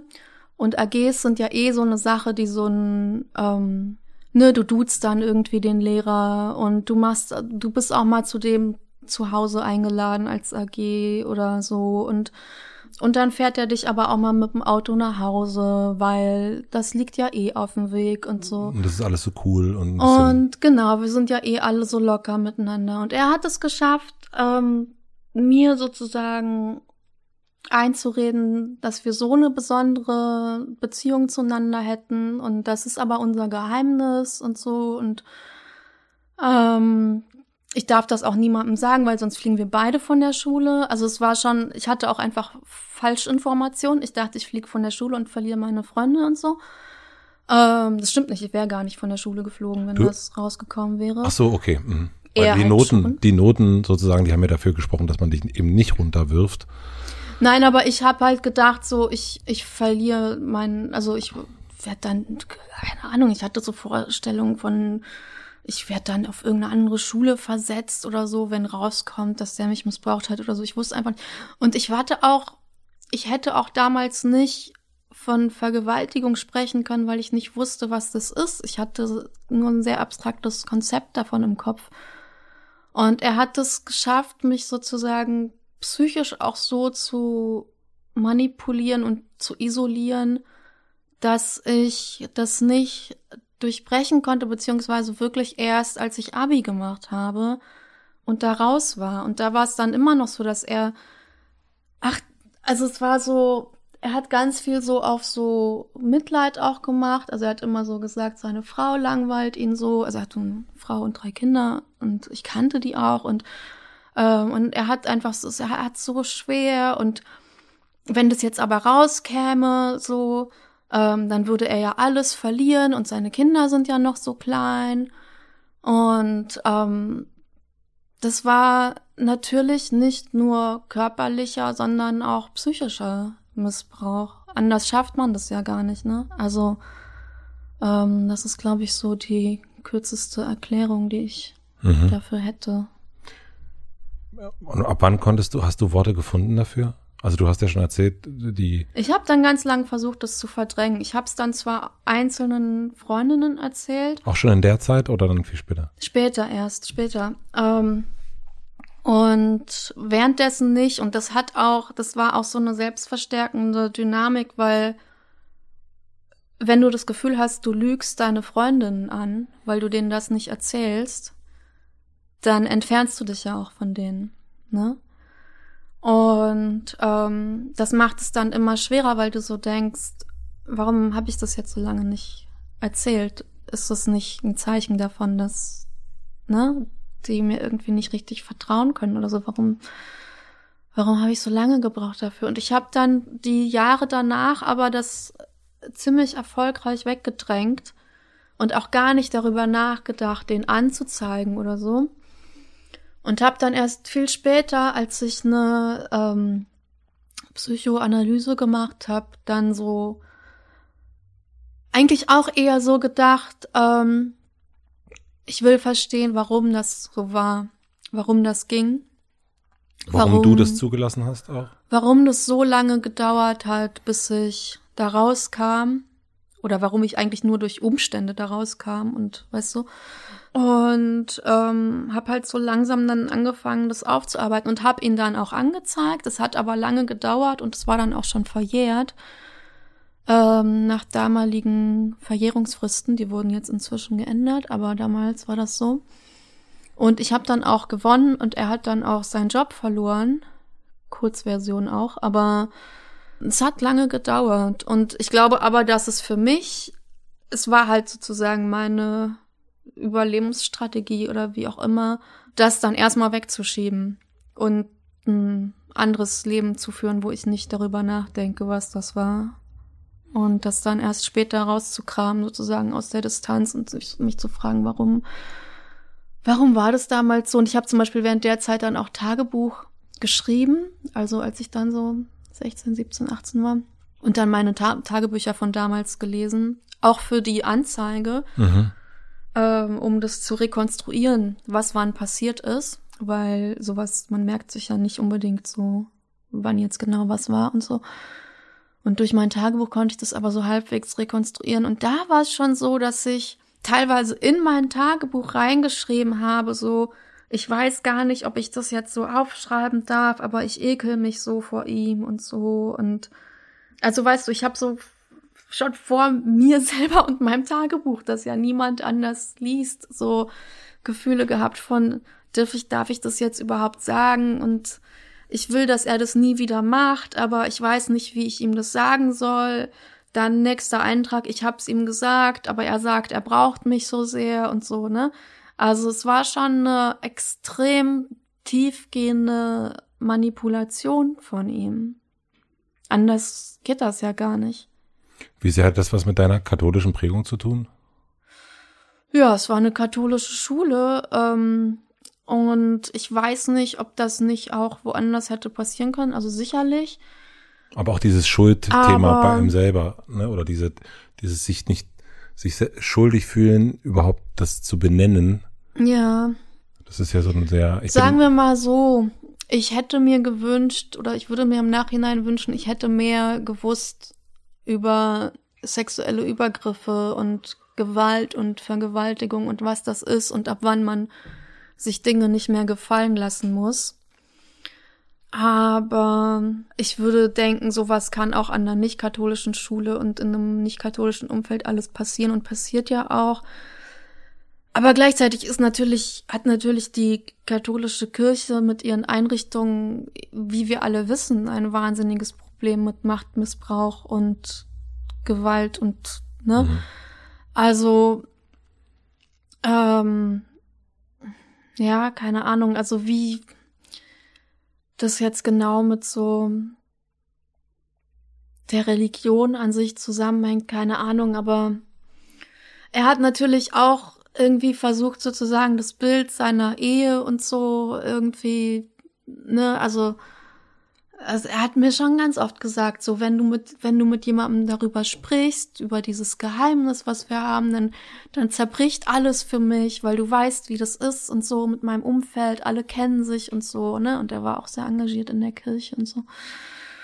Und ähm, ich glaube, es ist insgesamt so eine Atmosphäre von Harmoniebedürftigkeit, Scheinheiligkeit und Verdeckung in katholischen Kreisen, die das natürlich schon befördert, dass man da nicht offen drüber spricht.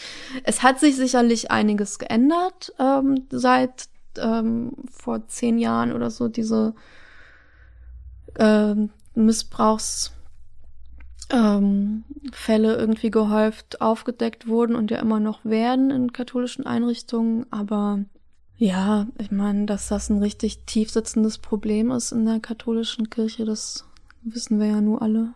Und hast du jetzt, also ich meine, du bist ja, es ist ja was völlig anderes, ne? Du bist da weg, du, ähm, du hast dein, du hast Schmerzensgeld bekommen, du bist eine sehr erfolgreiche Autorin. Mhm. Gibt dir das ein Gefühl von mehr Macht? Mehr Macht bezüglich was? Naja, also das ist, was damals passiert ist, ist ja eine Form von Machtausübung, die er hm. hatte, sozusagen. Also er hat Macht über dich ausgeübt und jetzt bist du eben nicht mehr ein 16-, 17-jähriges Mädchen oder eine junge Frau, sondern du hast jetzt einfach mehr Ressourcen, würde ich behaupten. Dass ja, das also, also die eine Sache, also mich jetzt so zu missbrauchen, würde nicht mehr gehen, aber die andere Sache, ähm, zum Beispiel, das kann ich jetzt auch nur so in Kurzversion erzählen, aber dieser Lehrer unterrichtet halt jetzt wieder. Also der hat damals seinen Job verloren und unterrichtet jetzt wieder an einer anderen Schule. Und ich habe dieser Schule, also ich habe die kontaktiert, den Schulleiter, und gesagt, ja, aber ähm, ist das für Sie so okay, dass Sie so einen Sexualstraftäter beschäftigen und wie, also wissen Sie das überhaupt und so und ähm, der Schulleiter war total entsetzt und meinte, ach, aber wir, wir wollen doch von allen unseren Beschäftigten immer das polizeiliche Führungszeugnis und da stand doch gar nichts drin bei dem. Und ich so, ja, na klar nicht, weil ich den ja nur zivilrechtlich verklagen konnte und nicht strafrechtlich. Was also, ist der Unterschied? Du, der Unterschied ist, wenn eine, also eine Straftat kannst du anzeigen und es gibt dann ein strafrechtliches Verfahren, wenn sie noch nicht verjährt ist. Wenn die Tat verjährt ist, dann geht es nur noch zivilrechtlich und dann geht es um so Sachen wie Schadensersatz und Schmerzensgeld. Ja. Mhm, verstehe ich. Ähm, das heißt sozusagen vor dem Staat ist das verjährt, aber du kannst privat oder wie auch immer, also zivilrechtlich halt, noch irgendwie so Zahlungen halt irgendwie erstreiten. Und das war die einzige Möglichkeit, die ich hatte. Und das, das Ding ist, bei ganz vielen Missbrauchsfällen zeigen die Leute ja überhaupt erst an, nachdem es verjährt ist, weil sie so lange brauchen, sich irgendwie damit auseinanderzusetzen. Und ganz ehrlich, wow, dieser Schulleiter kannte den Unterschied nicht. Also er wusste gar nicht, dass sowas sein kann. Genau, ja, ja. ja. Also ich jetzt ja auch nicht, aber das ist, der Schulleiter muss Ja, klar, ich, bevor ich angezeigt habe, kannte ich den Unterschied auch nicht. Bin ja, ja keine Juristin, ja. Beschäftige ich mich irgendwie hobby hobbymäßig mit sowas? Nein, natürlich nicht. Also sowas weiß man ja einfach nicht als, als Laien oder so. Aber ähm, und auf jeden Fall ähm, habe ich mit dieser Schule dann Kontakt gehabt, wo der jetzt arbeitet. Und habe denen das gesagt, habe denen auch die Unterlagen geschickt, von wegen, wie dieser Rechtsstreit ausgegangen ist und so. Und auch den Brief vom Bistum Berlin. Der wird bei uns an katholischen Schulen nicht mehr arbeiten. Mhm. Das, also, was die damals meiner Anwältin geschickt haben. Das hat die Schule bekommen und ignoriert es. Also, die beschäftigen den weiter und es hat sich dann der Personalbeauftragte dieser Schule bei mir gemeldet und hat gesagt, hat mir erst eine Mail geschrieben, die so, sehr geehrte Frau Stokowski, äh, wir haben Ihre Informationen ähm, ausführlich zur Kenntnis genommen oder sowas. Dann habe ich geschrieben, ja und? Also was machen Sie jetzt? Also ich habe nicht geschrieben, ja und, aber ich habe geschrieben, mich würde interessieren, ob Sie irgendwelche Konsequenzen daraus gezogen haben und so. Dann hat er geschrieben, also uns äh, liegt keine Information darüber vor, dass wir irgendeinen Verdacht haben müssten gegen einen unserer Mitarbeiter. Sollten Sie einen solchen Verdacht haben, sollten Sie selbstverständlich Anzeige erstatten, weil das würden wir in dem Fall auch tun. Also äh, hat mich quasi für verrückt erklärt, weil ich meine, fuck you, ich habe den ja angezeigt und denen auch die Unterlagen zum Abschluss dieser ganzen Sache geschickt. Ähm, und ich habe denen sogar gesagt, dass ich Journalistin bin und das veröffentlichen will. Also zum Thema, wie viel Macht ich jetzt habe. Sie scheißen drauf. Die haben mich wahrscheinlich auch nicht mal gegoogelt und gesehen, dass das dann vielleicht beim Spiegel erscheinen würde und ihre Schule in ein ziemlich schlechtes Licht rücken würde, wenn ich schreibe, so voilà, diese Schule beschäftigt wissentlich jemanden, der eine Schülerin vergewaltigt hat. Aber weil es halt nur einen zivilrechtlichen Streit darüber gab, ist es ihnen scheißegal. Es juckt sie nicht. Es juckt sie nicht. Also fühlst du dich machtlos? Ich fühle mich nicht völlig machtlos, weil ich werde darüber schreiben. Ich muss gucken, in welcher Form und wie, ähm, dass ich das so mache, dass es für mich nicht problematisch wird. Aber ich werde darüber schreiben. Ich habe auch weiterhin noch Möglichkeiten, da Leute zu kontaktieren. Aber es ist schon so, ähm, wie lange soll ich mich eigentlich damit beschäftigen, mit dieser Frage, ne? Wo ja eigentlich mir ein Unrecht widerfahren ist und ich jetzt. Welche Frage ist das? Naja, mit der Frage, was macht dieser Täter und ist er gefährlich für andere Jugendliche? Ne? Also das wäre ja eigentlich nicht meine Aufgabe, sondern die seiner Arbeitgeber und des Staates und der Kirche ähm, zu verhindern, dass jemand, der schon mal Täter geworden ist, weiter mit dieser Gruppe von 16 bis 18-Jährigen oder so arbeiten darf und so. Also das ist eigentlich nicht meine Aufgabe als Opfer, da irgendwie was, wie viele Jahre später noch zu gucken. Und ich habe das ja auch nur zufällig mitbekommen, dass der überhaupt da arbeitet. Ne? Also das ist so, es läuft scheiße.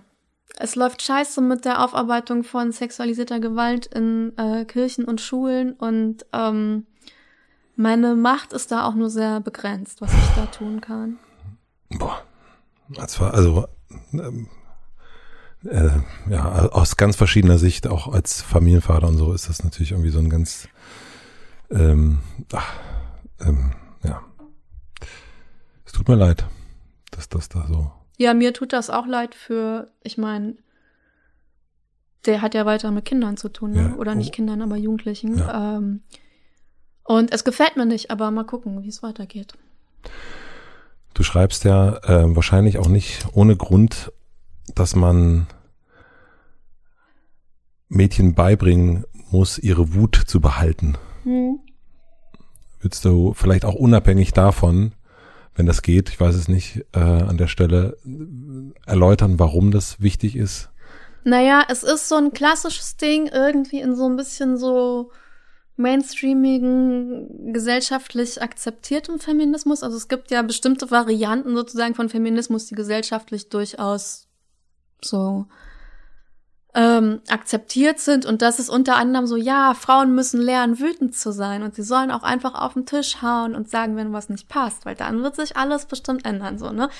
Und so ist es ja nicht. Und, ähm, und gegen dieses Frauen müssen lernen, wütend zu sein, hab ich was, ähm, weil sie müssen es eigentlich nicht lernen, weil Wut ist eigentlich eine relativ natürliche Reaktion auf Dinge, die man aber dann oft ähm, als Mädchen schon früh aberzogen bekommt, weil man halt nicht zu laut sein soll, weil man halt lieber für Harmonie sorgen soll und so und sich um andere kümmern und so und ähm, und ja auch wütende Frauen gesellschaftlich sanktioniert werden, indem man sagt, sie sind zickig, sie sind Furien, sie sind hysterisch und so weiter, ja.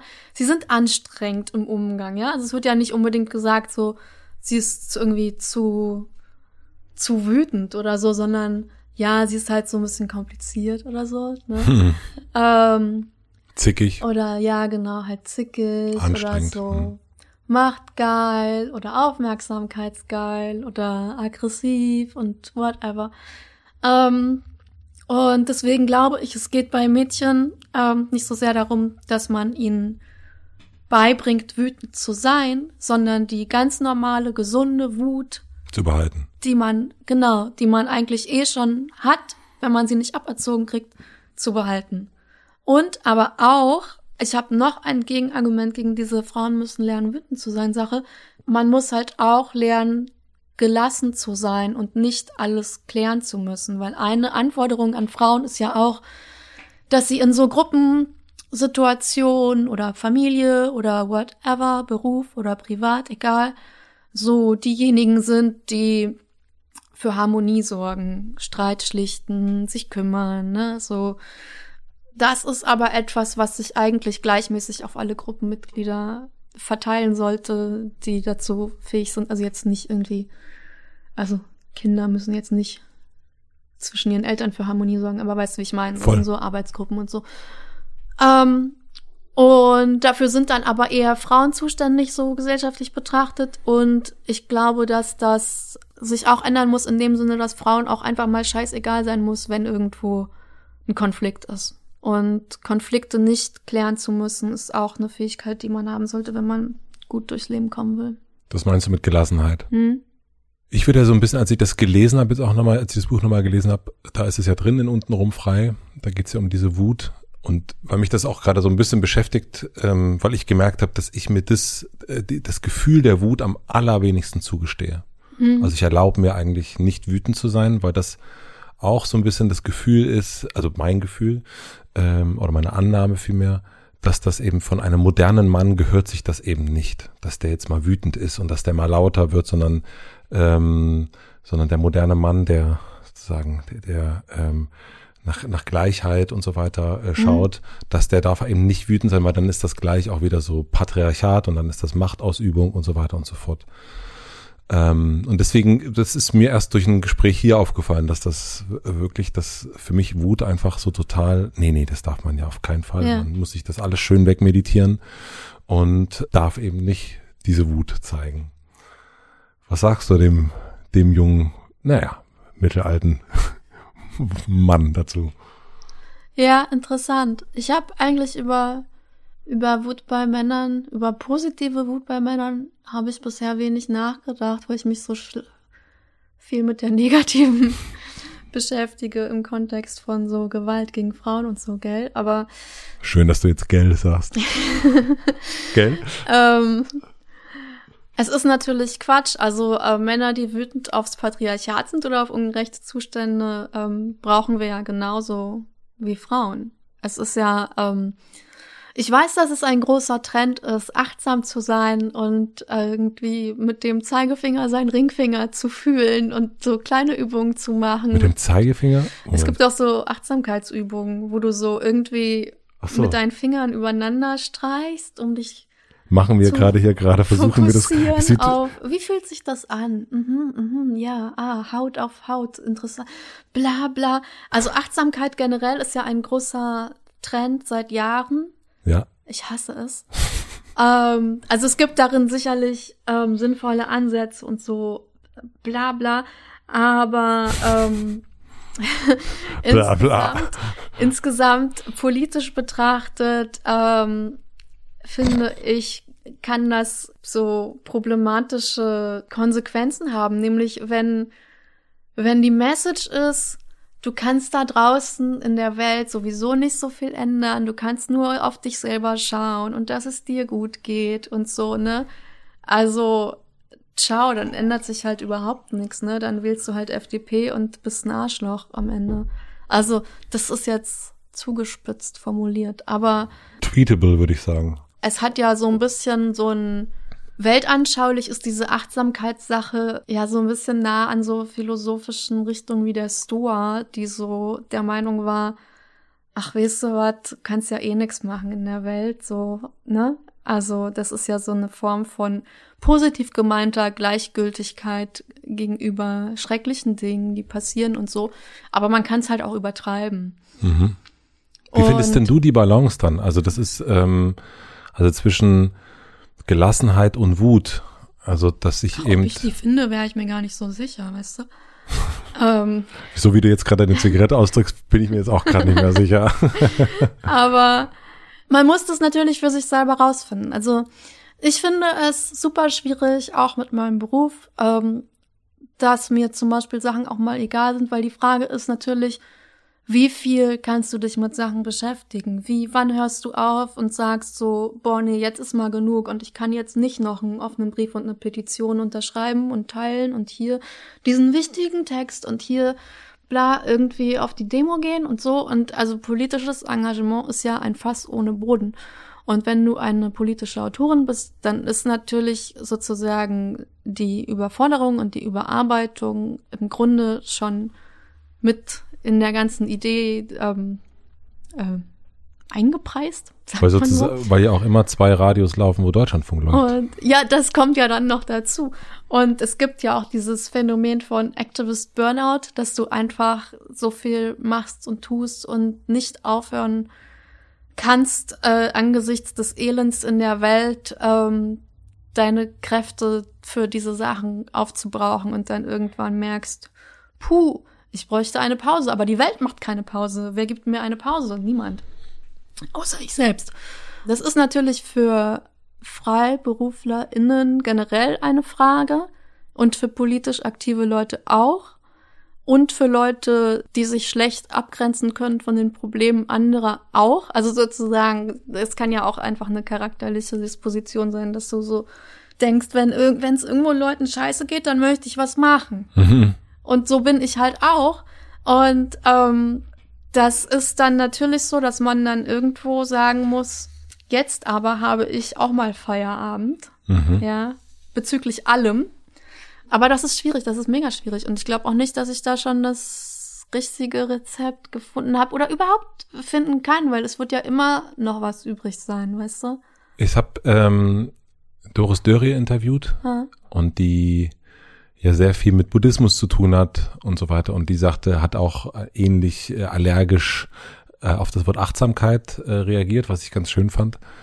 Und äh, sie sagte, dass sie das viel bessere Wort Aufmerksamkeit findet, weil es irgendwie am Ende darum geht, nach draußen zu gucken und auch nach drinnen zu gucken. Und dass ähm, das so ein bisschen mehr das, das große Ganze mit einschließt, aber eben natürlich auch immer das Wichtige ist, dass man eben auf sich und auf ja. die anderen guckt. Und ja, mhm. ist interessant, weil ich hatte jetzt gedacht, okay, Aufmerksamkeit ist ja auch ein bisschen scheiße besetzt, ne? Im Sinne, aber, aber da geht's ja um Aufmerksamkeit für etwas genau. und nicht Aufmerksamkeit für sich selber. Genau, also, ja. ja. Es, ist, es ist ein bisschen verbundener ja. und das fand ich irgendwie eine ganz. Das ist ja eigentlich das, was dieses Woke-Sein meint, ne? Was aber jetzt so ein bisschen durch deutsche Feuilleton und Co. Äh, in den Dreck gezogen ist, dieser, Be oh mein, ich, ich, ich verfluche den Tag, an dem sie das Wort woke gelernt haben, wirklich. Also es ist ja so wie Political Correctness und so und Cancel Culture. Cancel Culture und so. Es ist ja alles in eine einzige Verschwörungssoße gefloss, geflossen. Mhm.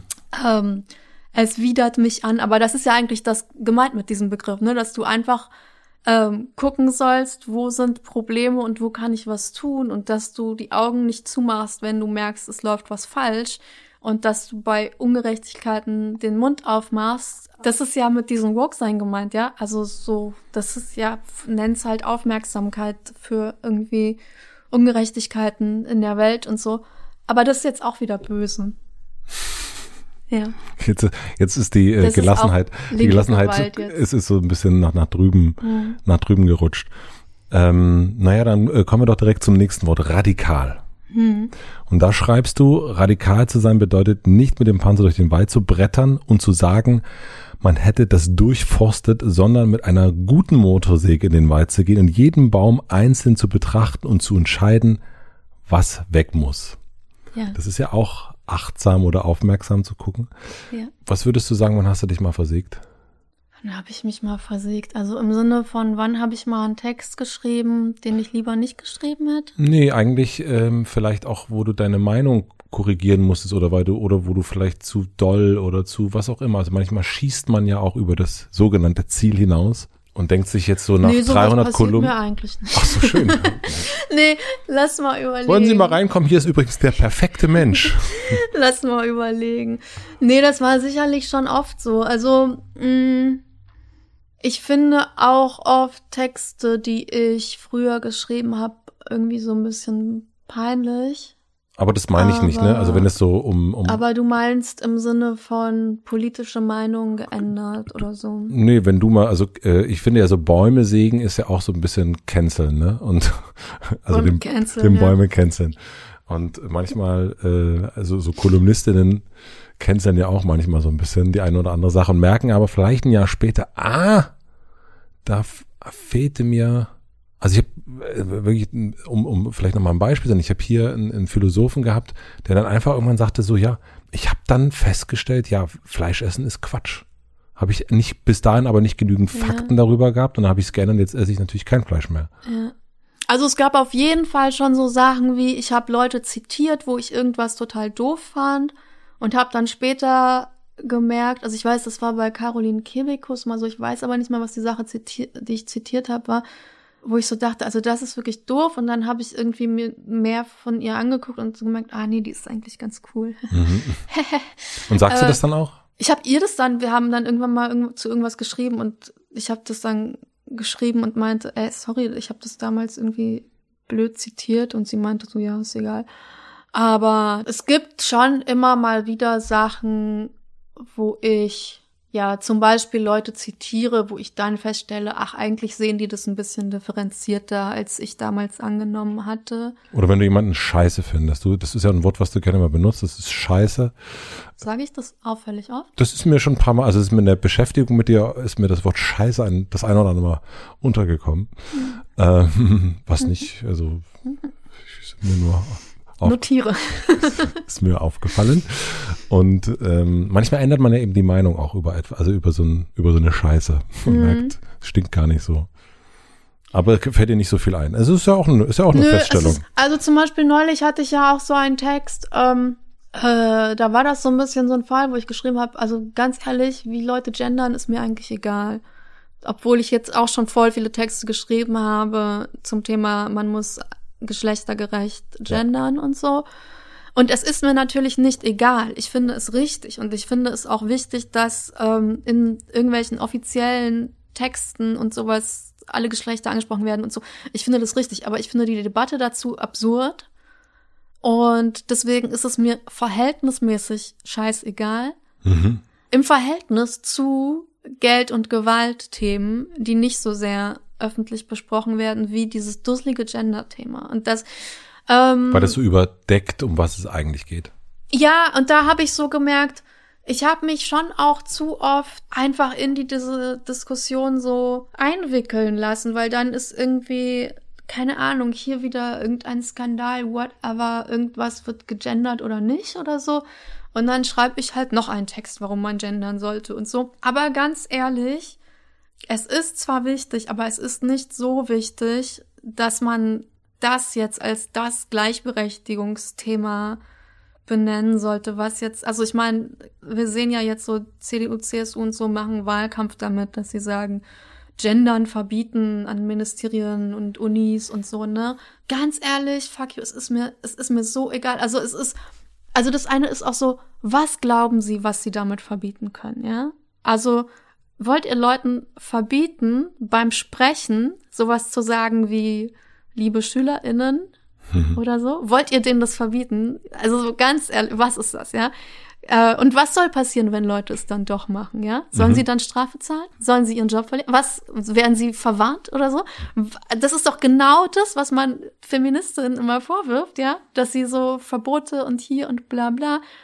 Und dann wollen die, also, weißt du? Mhm. ist ja dasselbe, nur umgekehrt. Und aber mit der Frage, wie wollen Sie es machen, bitte? Beim Sprechen. Beim Schreiben, okay, ja. Dann sind irgendwelche Formulare nur männlich gegendert, ja. Aber glaubt ihr, könnt damit irgendwas aufhalten? Glaubt ihr, es passiert dann keine Revolution, weil auf irgendeinem scheiß Formular nur stand Kunde oder so? Das ist doch, äh, also ganz ehrlich, peinlich. Und da muss ich sagen, habe ich keinen Bock mehr drüber zu diskutieren wie jetzt wer gendern sollte, wie Leute das privat machen, müssen sie ja eh selber gucken, ja. Also soll halt jeder so langsam lernen, wie er will. Und dann irgendwann stellen sie fest, vielleicht machen sie es doch mal anders und so. Aber da kann ich und will ich auch überhaupt niemandem irgendwas vorschreiben. Und ich weiß, dass es für Leute ein wichtiges Thema ist und so. Und es ist auch für Leute diskriminierend, wenn sie nicht in irgendwelchen Texten mit angesprochen werden und so. Aber es gibt viele, viele Sachen, die mich mehr interessieren. Und deswegen habe ich keine Lust mehr, so viel über diese Sprachsache zu reden. Das ist so ein Beispiel und so. Aber ich merke, dass ich mich schwer tue, deine Frage nach diesen Dings zu beantworten. Nach dem Versegen, ja. Mhm, mhm, mhm. Ähm, Also für jemand, der die, der die, ähm, mich direkt im Gendern äh, etwas, das beunruhigt, ähm, auch mal das eine oder andere Mal auszahlt, auf jeden Fall eine sta stabile, äh, stabile, mir fällt nichts ein Nummer. Ich hab's gut. verdrängt wahrscheinlich. Ich hab's verdrängt. Oder? Zuschriften, bitte jetzt. Es gibt natürlich immer mal kleine Sachen, also so, wo Leute mich dann drauf hinweisen und ich denk, ja, stimmt, Fehler gemacht. Aber das ist, das, weißt du, so zum Beispiel neulich habe ich einen Text geschrieben und da stand drin so, warum ist Endometriose so wenig erforscht, obwohl so viele Frauen drunter leiden. Und dann hat mir jemand geschrieben, ja, ganz ehrlich, du willst doch irgendwie nicht transfeindlich sein. Es gibt halt auch Männer, die drunter leiden. Was ist dein Problem? Warum hast du nicht geschrieben Menschen mit Uterus? Und dann muss ich halt sagen, ja, stimmt, falsch. Hm. Dein Buch ist ja, äh, also untenrum frei ist 2016 erschienen. Ähm, Ja. Und ähm, Es wird jetzt fünf. es wird jetzt, es wird jetzt, es, wir Der feiern. kleine Racker wird der fünf. kleine Racker wird fünf. Und da schreibst du, ähm, das haben wir erst auch ganz am Anfang schon mal so ein unten und oben. Wir könnten, wir können untenrum nicht frei sein, wenn wir es oben nicht sind und umgekehrt. Was würdest du sagen, welche Art der Befreiung ist dir noch nicht gelungen, Hm, die du aber anstrebst? ähm, also die von Kapitalismus und Patriarchat für uns alle.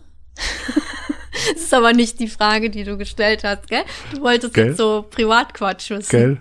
Ne? Gell? Yes? Gell? Du wolltest jetzt so wissen, ob Gell? ich ähm, auch noch so Sachen mache, wie die Frauen so machen und so, ne? Das wollte ich wissen. Ja, ich finde Gell irgendwie so lustig. Also, ähm, es gibt verschiedene Sachen. Gestern zum Beispiel habe ich mal wieder Spiegel-Kommentare gelesen im Forum. Ich habe so Phasen. Die meisten Phasen sind, ich lese die nicht, weil ich denk, das sind eh Leute hauptsächlich, die mich verachten.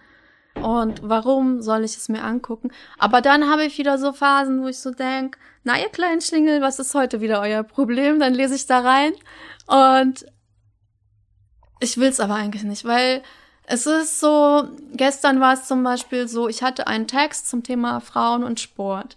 So, ich habe geschrieben, oft sind so Trainingstipps für Frauen immer noch auf Abnehmen fokussiert und wenig auf so Muskelaufbau, beziehungsweise dann wird halt so geschrieben, ja, also Muskeln bei Frauen ähm, finden ja viele problematisch, aber kann auch voll ästhetisch sein und so fuck Ästhetik. Es geht vielen nicht um Ästhetik, es geht um mehr Kraft, ja.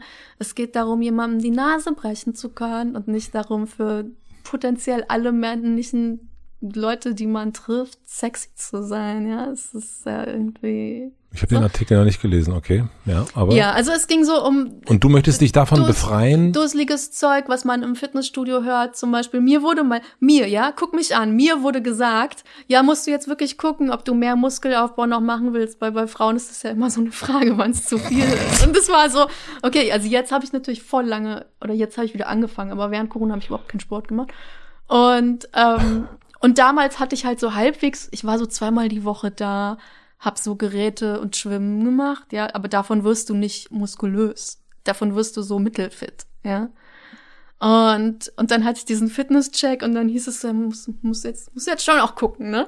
Und das ist absurd. Das ist absurd. Selbst wenn ich doppelt so viel trainiert hätte, wäre ich nicht auch nur ansatzweise in die Nähe von zu muskulös. Und was soll das auch sein, ja? Ich verstehe aber noch nicht, was es mit dieser Befreiung zu tun hat. Nee, aber das ist so, ich wollte sagen, das war mein Text. Okay. Das ist jetzt gut. das Vorwort zu meiner Antwort. Okay, gut. Ähm, ich war so völlig. das war mein Text.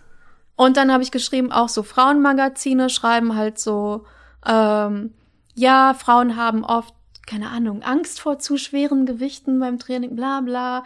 Ähm, oder warum sind Muskeln toll? Muskeln sind toll, weil sie dir beim Abnehmen helfen. Zweitens, Muskeln machen sexy. Und so, ne? Also, was man halt so kennt. Und dann schreibt halt irgend so ein Idiot, ja, Frau Stokowski hat jetzt aufgehört, Sport zu machen, nur weil sie in der Frauenzeitschrift äh, das gelesen hat. Das ist doch aber ihr Problem. Hä? Ficker, ich habe nicht aufgehört, Sport zu machen. Das steht da überhaupt nicht drin. Warum? Was ist dein Problem? So, oder äh, dann gab es ganz viele Leute, die gesagt hätten, die gesagt haben, ja, jetzt schreibt sie, Männer wollen irgendwie, dass äh, Frauen für sie trainieren, weil die Überschrift war, was ist, wenn Frauen gar nicht für Männer trainieren, ja? Ähm, aber Männer sagen das doch gar nicht. Hab ich auch nicht behauptet. Ich habe behauptet, es, es sagt Personal im Sportstudio, ja, Fitnessstudio und Magazine. Das sind natürlich auch Frauen, die das sagen. Ja, ich habe TrainerInnen geschrieben. Es ist all gender, ja, es ist Unisex. Ähm, und dann, ich habe nicht gesagt, dass nur Männer das machen. Es stand wirklich in keiner Zeile drin, dass nur Männer diese Anforderungen oder diese Botschaften oder wie auch immer an Frauen senden. Ähm, und lauter Dödels tun halt so, als hätte ich das. Und warum? Warum? Was habt ihr den Text nicht? Warum? Warum glaubt ihr das? Warum? Was hat das mit deiner Befreiung zu tun? Das hat damit zu tun, dass ich nicht mehr diese Kommentare lesen will Ach und so. denken will, warum? Hä? Seid ihr bescheuert? Das steht doch da überhaupt nicht. Warum, warum? Oder auch dieser Typ, der denkt, ja, sie hat jetzt mit Sport, oh Gott, hab ich nicht. Hab ich nicht. Warum denkst du das? Und also weißt du, dass ich dann versuche zu überlegen, warum die Leute. Aber der Witz ist ja auch, es ist unendlich. Also weil, weißt du, die Leute lesen halt den Text oft nicht. Das weiß man. Es gibt ja so Untersuchungen von, wie, wie weit lesen Leute eigentlich diese Texte und so oder halt nur die Überschrift. Du kannst ja auch, wenn du auf der, auf der Startseite bist, ich glaube, es ist, oder haben, haben die es geändert, aber auf jeden Fall war es lange Zeit so, dass du, wenn du auf der Startseite von Spiegel Online bist, Artikel, Überschrift und Teaser, also diese kurze paar Sätze unter der Überschrift und dann direkt ins Forum. Weißt mhm. du? Musst du gar nicht lesen, kannst du direkt sagen, wie scheiße Stukowski ist. Oder halt auch so, ich habe das bei Twitter ausgeschaltet, dass ich überhaupt Kommentare sehe, also sozusagen mit der normalen Einstellung von Leuten, denen ich nicht folge weil es halt so viel Quatsch war und auch so viel dann so ewig lange Diskussionen, die sich dann so ewig ziehen und so, die mich nicht interessieren. Ich würde gern noch mehr drauf scheißen, mir das dann, also ich guck's mir schon selten an, aber ich würde gern noch seltener. Weil es so ist, dass ich halt dann so anfange drüber nachzudenken, warum, warum verstehen die das nicht? Warum, warum, weißt du? Wie hätten sich dein Blick auf dich selbst durch den Blick der anderen auf dich verändert? Also vor, vor zwei Jahren oder so wurde ein Porträt über mich geschrieben vom Süddeutsche Zeitung Magazin. Habe ich gelesen, ja. Es war furchtbar. Und ähm, und ich bin ein bisschen, also dieses Porträt war halt so, der Typ hat mich, glaube ich, einfach vielleicht nicht gehasst im wirklich härtesten Sinne, aber auf jeden Fall nicht verstanden. Ähm, er hat sich dreimal, glaube ich, mit mir getroffen. Hm. Und war auch auf einer Lesung von mir und hat dann so Sachen geschrieben wie, es ist gespenstisch, wie ihr von der Menge zugestimmt wird. Ähm, war, sie schwebt über einem Meer aus Jutebeuteln oder so, weißt du, so, ähm, weiß diese Frau überhaupt, welche Verantwortung sie hat? Ähm, so, dann war, gab es so eine Sache, wie er geschrieben hat, ähm, so, äh, auf ihrem Feuerzeug steht Fuck. Äh, wenn man sie, sie trägt oft eine Jogginghose und so, das ist ihre Uniform. Ähm, doch dann sitzen wir in einem Café und ihr Freund läuft vorbei. Ihr Blick ändert sich. Man erahnt, dass in dieser Frau auch etwas Weiches, etwas, weißt du, so. Ist auf jeden Fall eine Ansage gewesen, der Artikel. Ähm, und super unangenehm. Ich weiß nicht, warum ich nicht früher gemerkt habe, wie der drauf ist. Da habe ich mich wirklich geärgert, dass ich mich überhaupt dreimal mit ihm getroffen habe. Oder zweimal? Ich war nicht oft auf jeden Fall. Aber äh, abgesehen davon hätte er um mein Haar auch noch Sachen veröffentlicht, die mich in, äh, also er, ich hatte ihm was erzählt zu so einer Bedrohungssituation, die ich hatte, und er hätte um ein Haar was veröffentlicht, was mich gefährdet hätte. Und ich habe das mitbekommen, weil er mir meine Zitate vorab geschickt hat und das da mit drin war. Und ähm, ich kann es jetzt nicht erklären, weil, ja. ne, ist ja klar. Aber dann meinte ich, ist dir das klar, wenn du das schreibst, dann gefährdest du mich. Ja? Und dann hat er es so umformuliert irgendwie. Aber was zum Fuck? Es hat, es ist ihm, es ist ihm nicht aufgefallen, dass das für mich gefährlich werden könnte, wenn er das in den Text reinschreibt. Aber seit diesem Porträt denke ich manchmal so, ich mache irgendwas und dann, weißt du, weil er hat so klein, klein Scheiß beschrieben, wie so auf ihrem Feuerzeug steht, fuck. Und manchmal denke ich so, ha, auf ihrem Feuerzeug jetzt steht Go to Hell und seine Katze drauf. So, weißt du, so, was, was würde Tobias, ich habe seinen Namen vergessen, was würde er draus machen? Weißt du? Also du ähm, schaust manchmal auf dich durch den, äh, du, durch du guckst den, durch den Blick von Tobias von der SZ. Ja. Hieß der Tobias? Ich weiß es nicht, aber ich es ist natürlich eine große Ehre. Herzliche Grüße an dieser Stelle. Meine oh, Güte. Dieser Typ, ey. Schrecklich, schrecklich. Also du ähm, denkst, du siehst dich manchmal durch den, durch die Augen der anderen und siehst manchmal so das, das Klischee, was man als ein, was gar kein Klischee ist, aber was man als ein Klischee darstellen könnte. Ja, man kommt ja nicht umhin, wenn man dann diese Sachen liest, dass man so. Also er hat zum Beispiel auch ähm, darin geschrieben, dass ich total gern im Rampenlicht und Mittelpunkt stehe. Und es stimmt einfach nicht. Es stimmt einfach nicht. Und seine Begründung war, dass ich Bestseller schreibe. Hä? Es ist überhaupt, es macht überhaupt keinen Sinn. Es ist so, ja, ja, ihr Buch, bla bla, es stand auf der Bestsellerliste oder steht, keine Ahnung. Ähm, das findet sie natürlich toll, weil sie steht halt eh gern im Mittelpunkt. Hä? Und ich glaube, dass das ganz schön viel so Projektion und so war in diesem Text. Ne? Er ist auch freier Autor und so und er möchte auch irgendwie gelesen werden und so. Ähm, und sicherlich auch Neid vielleicht. Aber ja, also es ist schon so, dass ich manchmal, zum Beispiel wenn ich Themen für die Kolumne auswähle, schreibe ich ja eigentlich so gut wie nie über so innerfeministische Streitigkeiten, weil ich irgendwie finde, dass es nicht der Ort dafür ist, weil die meisten Leute werden dann von diesem Streit noch nichts gehört haben, die das lesen. Und es sind dann vielleicht so subkulturelle Probleme, die jetzt irgendwie so in Deutschland paar mhm. tausend Leute interessieren. Aber wenn das dann 200.000 Leute lesen, denken die, haha, Feministinnen streiten sich, was ist denn mit denen, warum können die sich nicht einigen, so, ne? Und das wäre halt eher so ein Thema für irgendeine, irgendein linkes Magazin oder feministische ja. irgendwas, ne?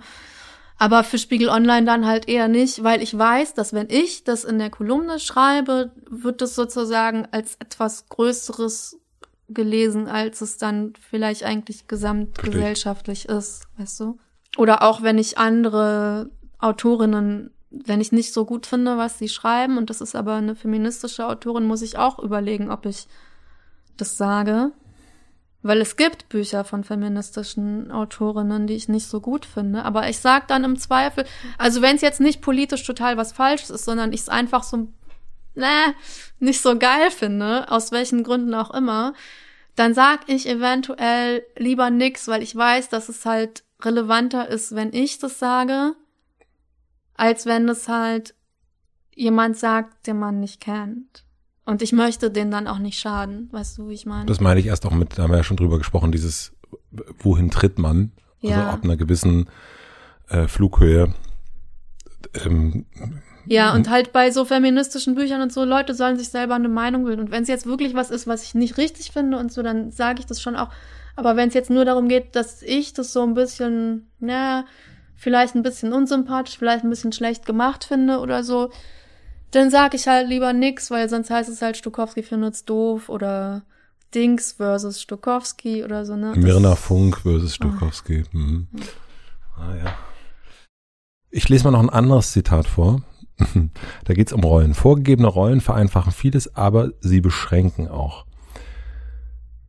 Was sind denn Leitplanken, in diesem Bild führst du das auch ein bisschen weiter aus im Buch, die du in deiner Beziehung nutzt, die aber sozusagen, die du vielleicht im feministischen Sinne nicht richtig findest.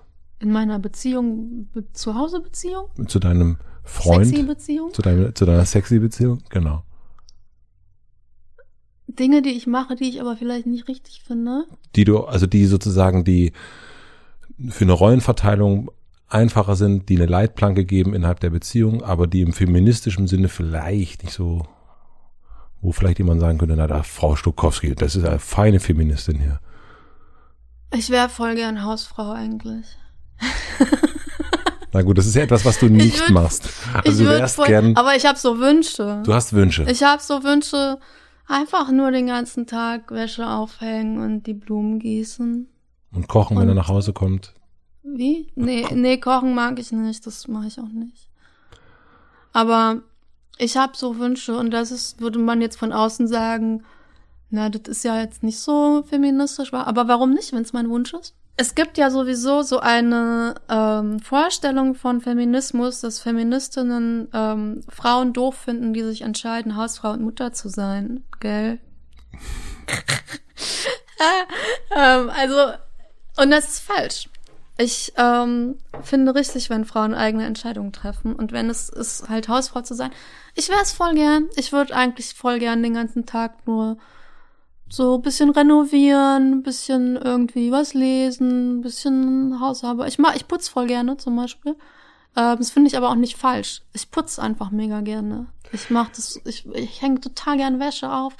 Aber was so. machst du denn innerhalb der Beziehung? Und aber das, äh, ich meine, das ist ja auch, äh, ja, innerhalb der Beziehung hänge ich halt auch Wäsche auf. Das ist schön, aber gibt es etwas, also das, du hast ja Und es gibt Wunsch aber nichts, gesprochen. da muss ich dich enttäuschen, weil ich weiß, dass Leute das immer wollen.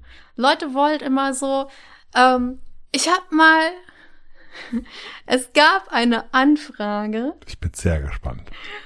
von einem Zeitjournalisten, der hat meinen Freund angerufen und gefragt, ob wir ein Paar-Interview in der Zeit machen wollen über unsere Beziehung, so Home-Story-mäßig. Mhm. Nein. Was ist das denn? Also, aber es wäre doch voll interessant, wie ist das so, bei- so ah, wie- feministische Pärchen und so, wie machen die das, ne, so. Uah, äh, ganz ehrlich, es interessiert auch niemanden. Also wirklich, so paar Interviews sind fast immer scheiße. Es ist so, sie hat schon ein paar Kekse hingestellt, während er noch äh, die Zigarren holt oder so. ne? Äh, also paar Interviews sind prinzipiell meistens peinlich. Ja. Und dieser Privatkram, wen interessiert das? Also so, ist es dann interessant, wenn dann irgendwie rauskommt, stimmt, meistens bringt er den Müll raus und sie kümmert sich um Geschenke für Freunde, die Geburtstag haben oder so. Ah, es ist doch wirklich, es, weißt du, und ich habe, das muss ich jetzt einfach sagen, es gibt nichts, wo, was ich so mache, wo ich so denke, ah, da würde ich gerne noch aus meinem Frauenbild ausbrechen oder so, weil, also das ist doch auch das am einfachsten zu ändernde. Das, also was ich jetzt in meinem Mikrokosmos mache. Und Also ich würde gerne, also um gerade in meiner, gerade in meiner Beziehung und so. Ich finde es viel schwieriger, zum Beispiel sowas wie, ich bin immer noch scheiße um Geld verhandeln, auch weil ich das ausgelagert habe und wenn ich es dann selber, also weil meistens macht es dann entweder meine Agentur oder der Verlag oder meine Assistentin. Und ich mache selten. Und wenn ich es machen muss, dann bin ich immer noch so, hm, 1000 Euro kommt mir wenig vor, aber wie sage ich jetzt, dass ich mehr haben will, weißt du? So, ähm, daran bin ich nicht so gut und das ist so ein typisches Frauending irgendwie. Aber ich finde gerade so Sachen in Beziehung, ich weiß, dass es vielen schwerfällt, Sachen zu ändern, aber mir, da, ich habe da jetzt irgendwie nicht so. Natürlich gab es, hatte ich früher auch Beziehungen, wo ich Sachen ändern wollte und die mir doof vorkamen. Also wenn zum Beispiel ich mich über was aufrege und dann mein damaliger Freund dann sagt so, boah, also so quasi mit so einem Hysterie-Vorwurf um die Ecke kommt und ich so denke, habe ich jetzt wirklich übertrieben? Ist das jetzt, weißt du, so. Aber da bin ich jetzt auch so ein bisschen raus aus solchen Sachen. Das sollte auch nicht voyeuristisch äh, in dem Sinne wirken, sondern einfach genauso, äh, weil ich glaube, ich mache einen Podcast zum Thema Beziehung zu Kindern und mhm. so weiter. Und dann gibt es immer die Annahme, dass das alles ja wirklich, dass wir das auf jeden Fall ja total gut hinkriegen, weil ich mindestens einmal die Woche mit Katja Saalfrank spreche und äh, dann ja genau wüsste, wie das, das alles funktioniert und äh, und sind immer, wenn, wenn es dann sozusagen dazu kommt, dass man sich dazu auch sehr überrascht, dass auch unter unserem Dach ein Ach äh, ist und und dass es da auch nicht immer gelingt, äh, den Eisberg anzugucken und was das unterliegende Problem ist und äh, und so weiter und so fort, sondern genau der Punkt ist, wo man sagt so, nee, und es hilft manchmal, den Gegenüber, das merke ich schon, auch darüber zu reden und sagen, nee, ganz ehrlich, ich habe gar keine Ahnung, wie das geht und gestern hat er das und das gemacht oder wir haben ja. das gemacht und ich hab's, ich, ich krieg's nicht geändert gerade. Ich glaube auch sofort, dass es, wenn man Kinder hat, nochmal ein bisschen ein anderer Schnack ist. Also, dass man da ähm, durch auch die Außenwelt viel eher in so also weil dann zum Beispiel bestimmte Sachen einfach bei der Mutter landen, mhm. weil was auch immer, ne, Sachen, die die Kinder betreffen, dann irgendwie ähm, als Aufgabe der Mutter gesehen werden und so. Aber in einer kinderlosen Beziehung, in der ich auch finanziell unabhängig bin, in der ich in Zustand bin, wo ich vorher schon genug Beziehungen hatte, um zu sagen, ich weiß, was ich will und was ich nicht will, finde ich für mich persönlich easy und kann leider nicht mit so empowernden Statements aufwarten wie, also ich mache ja immer, ich rasiere mir ja immer noch die Beine und würde es eigentlich gerne nicht tun, weißt du so. Ähm, Dann möchte ich gern wissen, was engt dich ein? In welchem Bereich? Das dürfen Sie natürlich als Gast selbst wählen. Äh, Nazis. Engen dich ein. Na klar, weil ich ähm, für meine Arbeit ja häufig äh, so Drohungen bekomme. Und man muss einfach dann gucken, wie man damit umgeht und auf bestimmte Sachen achten, wie zum Beispiel Veranstaltungen nur noch mit Security zu machen, weil manchmal Leute ankündigen, Stress zu machen. Oder auch manchmal nicht ankündigen, ja. Und ähm, du musst halt gucken. Und das ist natürlich etwas, was eine Einschränkung ist. Also wäre ich irgendwie so, whatever, Kochbuchautorin und würde Veranstaltungen machen, dann hätte ich das Problem nicht. Denke ich mal. Und was engt dich ein im vielleicht werden? Was werden? Was du, da kommen wir noch dazu, was du werden willst. Also etwas, wohin du vielleicht äh, dich hinwecken möchtest. Mm eigentlich möchte ich mich dazu entwickeln, weniger zu arbeiten, aber das hatten wir ja vorhin auch schon so ein bisschen. Das ist immer schwierig, wenn man politische Sachen arbeitet, weil solange noch nicht Revolution ist, ist ja voll viel zu tun, gell? Warum habe ich das heute mit dem Gell? Es ist süß, gell? Auf jeden Fall ist viel zu tun und ich würde eigentlich weniger arbeiten und ich, ich sag dann manchmal so Sachen zu, wegen, weißt du, ich habe keine Geldsorgen akut, aber ich weiß, wie es ist, wenn man Geldsorgen hat. Und dann mache ich manchmal irgendwas noch und ich würde aber eigentlich gerne einfach alle paar Jahre ein Buch schreiben und dann verkauft sich das schön und ich mache dann nur so selber ausgewählte Sachen, auf die ich Bock habe. Aber in dem Zustand bin ich nicht. Und was engt dich daran jetzt noch ein? Na, mein Bedürfnis, politisch aktiv zu sein und aber auch Geld zu verdienen. Obwohl es eigentlich könnte ich ein bisschen chillen, weil die Sachen verkaufen sich gut, aber ich chill noch nicht genug. Kennst du? Kenn ich. Na klar. Man weiß ja immer nicht, wann ist es gut. Also man kriegt ja dann immer zum Beispiel, wenn man ein Buch geschrieben hat, alle halbe Jahre, ich weiß nicht, wie es bei anderen Leuten ist, ich krieg alle halbe Jahre so eine Abrechnung, wo dann steht, so und so viel verkauft, so und so viel Cash. Und dann kommt das Geld. Und vorher weiß man es nicht. Und dann denke ich natürlich, wenn jetzt gerade kein neues Buch rausgekommen ist, auch keine Hörbuch- oder Taschenbuchausgabe oder so, nächstes Mal wird bestimmt scheiße. Ne? Jetzt mal wieder schön hier irgendwas zusagen in der Schweiz.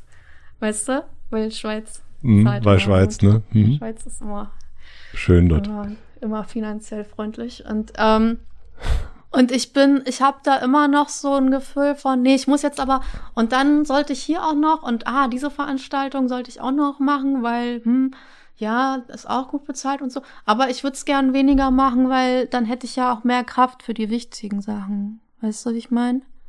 Ja. Das ist so ein bisschen so ein Stress, den ich gerne noch loswerden würde. Und auch, ich brauche ja auch Kraft, um Sachen zu machen, wo es kein Geld gibt. Und das ärgert mich immer, wenn ich ähm, sowas dann nicht mehr machen kann. Also was auch immer, ne, hier noch ein Video drehen für irgendwas und dabei irgendwas mitmachen zum Spenden sammeln und da die Arbeit von dieser oder jener Person fördern durch irgendwas teilen oder so, aber dazu müsste ich halt auch erstmal das Buch lesen oder den Film gucken oder, ne? Und das kostet alles Zeit und ich hätte gerne mehr so Freiraum, wo ich das machen kann, aber leider Heik nicht. Hab, hab ich nicht, gell? Bevor ich so langsam Richtung Ende komme, mhm. gibt's noch irgendwas, was ich, äh, wo du denkst, da, da, eigentlich müssen wir, darüber müssen wir noch, müssen wir noch sprechen. Haben wir was vergessen? Ich weiß nicht. Ich frage mich immer, ich finde mich selber nicht so interessant, weißt du. Also ich finde mich, ich finde nicht so, ah, das sollten Leute eigentlich über mich wissen. Weißt du, was ich meine? Mhm. Also, ich habe natürlich viele Themen, die ich wichtig finde. Ne? Die Sachen, über die ich schreibe. Aber in so Sachen, wo man dann so persönliche Sachen gefragt wird oder so Motivation und so, denke ich so, es gibt nicht so eine geheime, große geheime Seite von mir, wo ich so möchte, dass irgendjemand da noch, also, verstehst du? Ähm, ich finde, ja. Ist das enttäuschend? Nein, gar nicht. Nee, du könntest ja auch sagen, dieses Thema, darüber würde ich gerne noch was kurz sagen. Also das äh, war sozusagen, ähm, kann auch ein Thema, also, aber wenn du sagst, nee, ist gut, dann würde ich, ähm, würde ich noch so drei, vier schnelle Fragen stellen. Ja, mach mal schnelle Fragen. was lernst du gerade, was du noch nicht so gut kannst? Klimmzüge. Wie viel schaffst du? Kai Pflaume? Null Komma.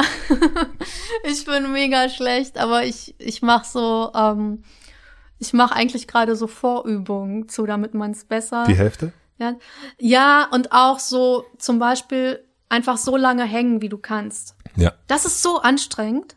Das ist so anstrengend. Du, also als ich das das erste Mal gemacht habe, habe ich glaube ich so 30 Sekunden geschafft oder so. Und das versuche ich äh, besser zu können, ja. Ich habe mal, äh, ich war mal in so einer äh, Fitnessgruppe. Ja. Und da musste man dann so am Anfang so zeigen, was man so kann, vor allem. Horror. Also es war eine gemischte Truppe. Und dann habe ich mich auch an die Klimmzugstange gehangen und ich habe wirklich keinen einzigen geschafft. Ja. Und dann sagten die beiden Trainer, ja, dann gehst du mal rüber zu dem Mädchen. Frech. Das war auf jeden Fall ein. Und konnten es die Mädchen? Sogenannte. Nein. Äh, und ich hab, musste dann so mit, mit halben und so weiter machen. Das war aber interessant. Also ich fand es auch interessant, wie das so äh, dann in, in dem Fall auch, weil wir über sowas gerade sprechen, mit Friseur angefangen haben, dann so ein Bild. Ja, dann die Damen da drüben, da gehörst du denn ja wohl hin, wenn du nicht stark bist. Also Johanna Adorjan hat auf Insta neulich ein Video von Helene Hegemann gepostet, wie sie rauchend zehn Klimmzüge macht. Fuck. Hast du das gesehen? Nein. Ich, äh, zehn oder neun oder so, aber was in dem Dreh. Sie hat einfach eine Kippe im Mund. Oh, und das ist auf ich. irgend so ein Spielplatz-Trainingsding da, whatever und macht einfach einen Klimmzug nach dem anderen mit dieser Kippe im Maul. Und es war einfach geil. Was für ein geiles, was für ein geiles Bild. Einfach mega geil, ja. Und das wäre so auch mein Ziel. Das schaffen wir. Ja. Wir haben ja schon über das Werden gesprochen. Mhm. Und dann möchte ich natürlich wissen, was möchtest du gewesen sein? Ein glücklicher Mensch. Oder? Ja, also kann, das kann man als Antwort. Ein glücklicher Mensch der auch manchmal anderen ein bisschen Inspo gegeben hat. Inspo? Inspo sagt man noch so auf Insta. Inspo, ja. Inspo für Nail Design und Lifestyle. Ich hätte jetzt gedacht, äh, ein glücklicher Mensch, der anderen ab und zu mal das Bein abgesägt hat. Nein, das ist ja, das wird ja dann auch teuer und so. Das wird auf jeden Fall teuer. Du hast erst von Büchern gesprochen, äh, dieser ein, ein Meter Stapel, und du hast gesagt, dass, dass es dir ja darum geht, gerade bei Sachbüchern auf neue Gedanken zu kommen. Was ist denn ein Buch, was du als weiterführende Literatur für diesen Podcast empfehlen würdest? Für die, die bisher gehört haben und die sagen, wo du sagen wirst, das, da kann man mal weitermachen mit. Jetzt.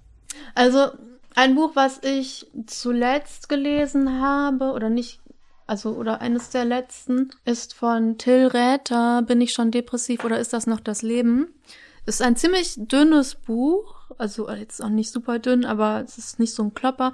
Und es geht um Depressionen und wie man damit umgeht. Und obwohl ich schon viele Bücher über Depressionen gelesen habe, habe ich daraus immer noch einiges mitgenommen, weil es auch, ähm, was ich daran total interessant finde, ist, dass er auch so ein bisschen die Tricks beleuchtet, mit denen man sich selber bescheißt. Also mit denen man zum Beispiel, wenn man Depressionen hat, sich selber einredet, warum das ja jetzt klar ist, dass man die hat.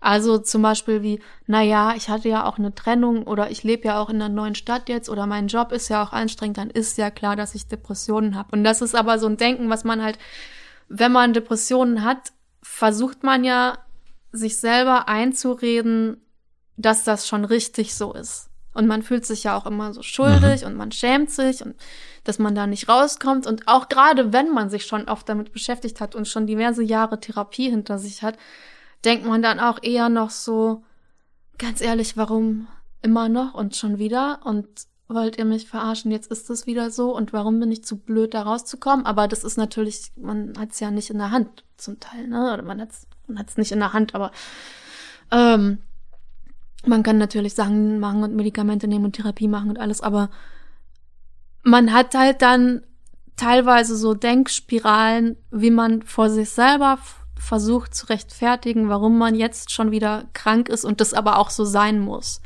Und das fand ich in dem Buch total gut gemacht, dass er das so, diese quasi Dialoge, die man mit sich selber führt, ja, ähm, so auseinander nimmt und sagt, nee, hier, das ist typisch und das sollte man nicht tun und das musste ich auch erst loswerden und so. Und das ist, ähm, es haben ja voll viele Leute Depressionen, aber es kennen halt auch voll viele Leute Leute mit Depressionen. Ja. Ne? Und das ist super schwer oder kann super schwer sein, damit umzugehen.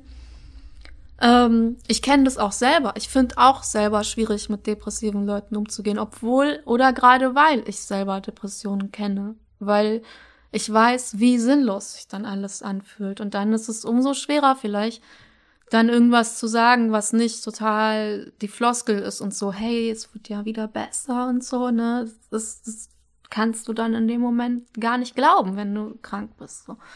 Und dafür finde ich es aber total hilfreich, wenn man sich bewusster macht, welche typischen Denkmuster es da gibt, die man so hat. Und Schuld- und Schamgefühle spielen da halt total die wichtige Rolle. Also, ähm, und zum Beispiel ist es so, ich finde, was zum Beispiel, worüber voll selten geschrieben wird, ist so die mega anstrengende Zeit nach einer Depression.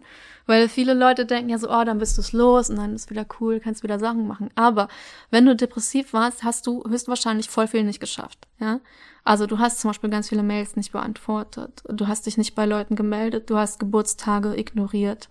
Du bist zu irgendwelchen Sachen nicht hingegangen, wo Leute dachten, dass du hingehst. Und dann fängst du diese ganze Scheiß-Tour an mit Entschuldigung. Sorry, ich habe das nicht gemacht. Und jetzt hole ich das. Und weißt du, so das ganze mhm. Nacharbeiten von, und du, dir wird dann vielleicht auch erst klar, was du alles verkackt hast in der Zeit.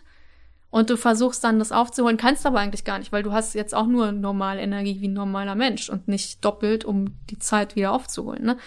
Und das kann so anstrengend sein. Und es gibt auch voll die Gefahr, dass du davon dann schon wieder dir so einen kleinen Burnout fabrizierst, weil du so denkst, okay, ja klar, äh, 130 ungelesene Mails. Ich fange dann mal an, ähm, das abzuarbeiten, ja ähm, dann diese ganzen, oh, hier waren so Anfragen, bitte melden Sie sich bis und der Termin ist aber schon, ne? Ähm, dann habe ich hier diverse Rechnungen nicht bezahlt, dann habe ich hier diverse Rechnungen nicht gestellt, dann habe ich dies und das und das. Und dann siehst du das blanke Elend, das du fabriziert hast und musst dich da erstmal durchwühlen. Und das kann super anstrengend sein. Aber man muss es dann halt immer so Schrittchen für Schrittchen machen und sich dann nicht nochmal schämen dafür, dass man vorher das nicht geschafft hat, weißt du? Und das, darum dreht sich auch das Buch. Na, um die Zeit danach nicht so sehr, aber halt schon so um okay. die Sachen, die so schief gehen und so. Und ich finde, ich, ich glaube, das kann für viele Leute irgendwie erhellend sein, wenn sie so sehen, was, also zum Beispiel diese Sache, dass depressive Leute halt oft irgendwas nicht schaffen und dann halt oft auch auf Hilfsangebote doof in Anführungszeichen reagieren oder das dann irgendwie undankbar wirkt, wenn man, soll ich irgendwas machen und dann sagt die Person nee.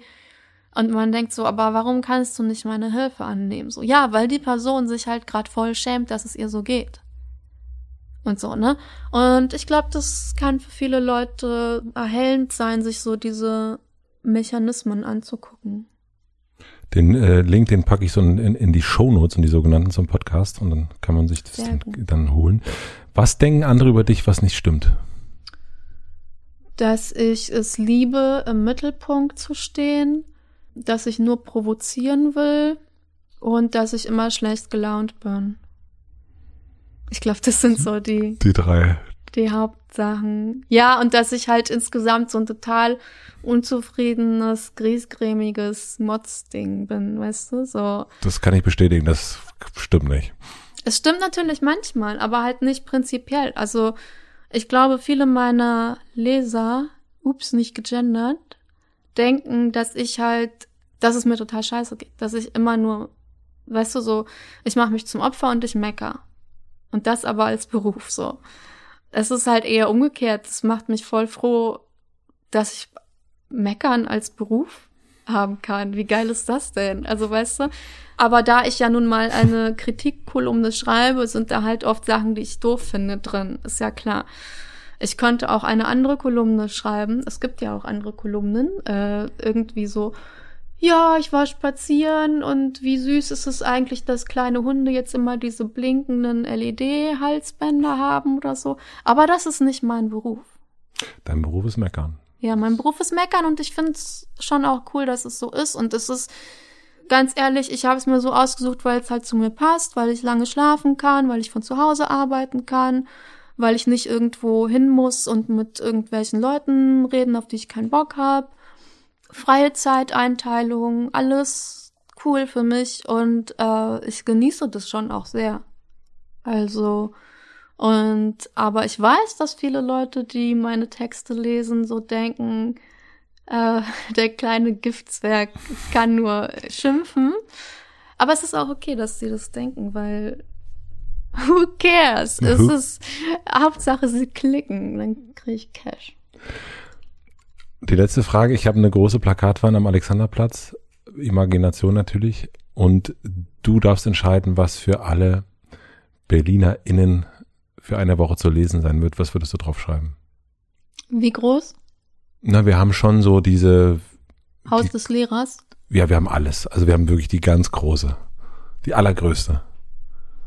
Oh, voll schön. Ähm, ich würde also man müsste halt dann erstmal so ein Manifest schreiben, glaube ich. Okay. Weißt du? Ähm, oder meinst du Werbung? Nee. Nee, nee, also das wäre jetzt schon ein bisschen dreist. Werbung für Nasenduschen in der Allergiezeit. Nein, ich fände schön, wenn man so ein Manifest schreibt, das so Klassenkampf, Feminismus, Antifaschismus vereint und dann aber in so schön catchy, schönen Sprüchen also im Sinne von nicht so kompliziert geschrieben, weißt du, nicht so, nicht so hegelmäßig oder so, sondern so, dass man es versteht. Ähm, Am Ende so ein Gell dran. Reichtum für alle, gell? Was würdest du draufschreiben? Reichtum ähm, für alle? Reichtum, Reichtum für alle äh, fällt mir nur gerade ein, weil das, glaube ich, der Titel von Sibylle Bergs Magazin ist, über das wir zwischendurch, aber ohne Mikro geredet haben.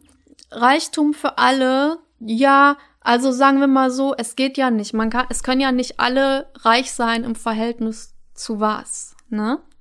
Also es können ja nur alle einen gewissen Wohlstand haben, mhm. aber nicht reich ist man ja im Verhältnis das heißt, du würdest Wohlstand für alle so. draufschreiben lieber? Ich mag das Wort Wohlstand nicht. Hm. Aber, ähm,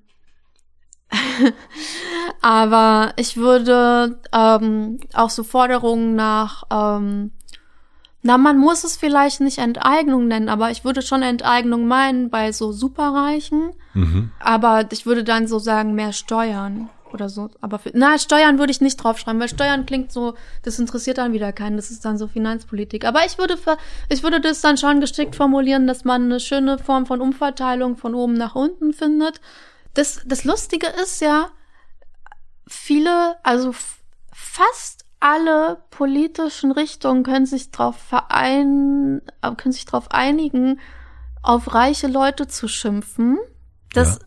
also ich habe zum Beispiel mal eine Kolumne geschrieben, die total gut ankam ähm, über Olaf Scholz, der gesagt hat, dass er nicht reich ist, obwohl er natürlich reich ist, mindestens gemäß einer Definition, nämlich einkommensreich, ja. Also es gibt ja verschiedene Definitionen, es gibt ja Vermögen und Einkommen, ne? Und alle Politiker auf Spitzenpositionen sind einkommensreich in Deutschland, ja. ne? Und oder wenn du im Bundestag sitzt oder wenn du, ne? Ist ja klar. Und das sollte er als Finanzminister eigentlich auch wissen. Und so reiche Leute die so tun, als seien sie nicht so reich, sind irgendwie ein total gern gesehenes Angriffsziel für quasi alle. FDP weiß ich nicht, aber ansonsten von rechts nach links irgendwie so durch die Bank weg. Aber trotzdem gibt es immer noch viel zu wenig politische Aktionen und Bewegung und Aktivismus in Bezug auf das Arm-Reich-Problem in Deutschland. Obwohl eigentlich voll viele Leute sich darauf einigen können. Weißt wie ich meine? Ich weiß, was du meinst, aber ich brauche, also diese Abgabe für das Plakat ist ja gleich. Also die haben ja jetzt, ich, das Telefonat, also das Telefon ist ja da. Ich gehe jetzt gleich raus hier aus dem Studio und dann muss ich denen sagen, was ich die. Schrei, ich kann schnell unter Druck schreiben. Ich kann nicht so gut mündlich formulieren, wie ich schreiben kann. Mir fällt es immer ein bisschen schwer. Aber ich würde ähm, was bezüglich Umverteilung ähm, was bezüglich Gewalt gegen Frauen beenden und Männer ein bisschen aus der Öffentlichkeit verdrängen zugunsten von Frauen und auch so, ich würde eine queere linke Revolution fordern. Ja, also das. Das wäre so. Und das würde ich dann aber auch noch formulieren, aber ich mache das lieber schriftlich. Dann, äh, dann würde ich dich wahnsinnig bitten, mir das nachzuliefern. ja. Das würde ich mir, oder du liest es noch ein oder irgendwie, aber das fände ich schön. Also das müssen wir, das, das, das müssen wir noch zu Ende kriegen, gell? Ja, ich meine, was, was kostet das, so eine Fläche zu? 150.000 Euro. Ja, das kriegen wir doch zusammen. Das, Liebe Menschen da draußen, bitte, wir haben hier eine aufstrebende Autorin, die würde da mal was verfassen. Äh, das ist für alle gut, was da drauf steht. Wir brauchen Geld, sehr, sehr viel Geld. Vielen herzlichen Dank für deinen Besuch. Danke für die Einladung. Ich bin. Ähm, War es befriedigend oder habe ich dich enttäuscht? Habe ich okay geantwortet? Ich denke nämlich nach so Interviewsachen immer, ich habe nur langweiliges Zeug erzählt. Wirklich? Mhm. Es ist ganz interessant, dass ähm, das ist eine der häufigsten Fragen. Also du bist, ich meine, ich finde es klasse, dass du es stellst, während das Mikro noch an ist, aber es, äh, die häufigste Frage danach ist, war es okay? Ja, und? Das ist ganz interessant. Und es bedeutet ja eigentlich, wir alle sehnen uns nach Verständnis. Verständnis für das, habe ich das? Ja, es ist halt auch so, dass in so Sachen, wo man so befragt wird zu sich selber, erzählt man ja meistens Sachen, die man schon weiß. Ja. Außer man kriegt eine so interessante Frage, dass man einen neuen Gedanken hat. Das ist dann cool. Aber wenn man über Sachen redet, über die man schon öfter geredet hat oder über Sachen, die man eh schon den ganzen Tag denkt, mhm. dann denkt man ja immer, dass das nichts Neues ist. Aber das ist ja auch so ein bisschen egomanisch, weil es hat ja nicht jeder die gleichen Gedanken wie du. Ne? Also das würde, würde mich überraschen auf jeden Fall. Ja. Also ich habe auf jeden Fall, äh, wir haben uns ja einmal vorher getroffen in einem interessanten Rahmen. Ja, das weiß ich leider nicht mehr, aber du hast mir geschrieben, dass das war mit dem Das war mit, mit dem, dem, Heiko. Mit dem Heiko, dass wir uns mit dem Heiko getroffen haben. Und mein, äh, ich, ich finde ja vor allen Dingen, finde ich es ja immer schön, wenn ich hier Menschen kennenlerne und ich habe das Gefühl, dass ich zu dieser Person, die da diese Kolumnen schreibt, mit der Motorsäge manchmal in der Hand, dass ich diese Person kennengelernt habe heute. Und deswegen ja. fand ich das total bereichernd. Ja. Vielleicht gibt es auch gar nicht mehr zu mir zu sagen. Vielleicht muss ich gar nicht so enttäuscht sein. Vielleicht habe ich einfach, weißt du, vielleicht, ich muss ja nicht den Anspruch haben, was Interessantes zu erzählen, wenn es nichts Interessantes gibt. Ich fand es interessant. Ich möchte mich nicht so aktiv schlecht machen. Aber weißt du, ich habe immer nach so Gesprächen, denke ich, naja, schade um die Zeit. Ne? Also nicht für mich, aber für mein Gegenüber. Ich habe nämlich noch eine Frage, die ich erst nicht gestellt habe und weil ich nicht ja. wusste, ob ich die stellen konnte, weil ich, äh, weißt du, was ich, eine Sache, die ich nicht weiß und bei dir auch noch nicht zusammenkriege, bist du eigentlich eine sichere Person oder bist du eigentlich eine unsichere Person? Sicher so. Ne, bist du, also würdest du sagen, also in diesem, in diesem Selbst, also in diesem großen Barometer der Selbstsicherheit, Das ist, das ist bei dir ganz schwer ähm, einzuschätzen, finde ich nämlich. Ja, ich würde aber auch sagen, ähm, es ist insgesamt vielleicht ein bisschen ein komisches Label, weil ich bin bezüglich mancher Sachen total selbstsicher. Ich weiß, was ich kann bezüglich beruflicher Sachen und ich mache die Sachen, die ich kann und ich mache die Sachen, die ich nicht gut kann, nicht. Also zum Beispiel, ich kann nicht Podien moderieren. Ich weiß, ich bin parteiisch, ich, kann, ich bin schlecht darin, diskuti also miteinander diskutierende Leute zu unterbrechen, was man aber machen, manchmal machen muss als Moderatorin und so, deswegen mache ich das nicht. So, ich weiß aber, ich kann Sachen formulieren, schriftlich formulieren, besser als mündlich. Ähm, deswegen mache ich das. Ich weiß, ich kann lustige Lesungen machen, ähm, wo ich so Jokes zwischendurch mache. Ich weiß aber so ähm, Lesungen zu so ernsteren Sachen fallen mir eher schwer und so, deswegen mache ich lieber die lustigen und so. Also so, darin bin ich ziemlich sicher. Aber jetzt so, das ist ja eher so eine Frage von beruflichen Kompetenzen.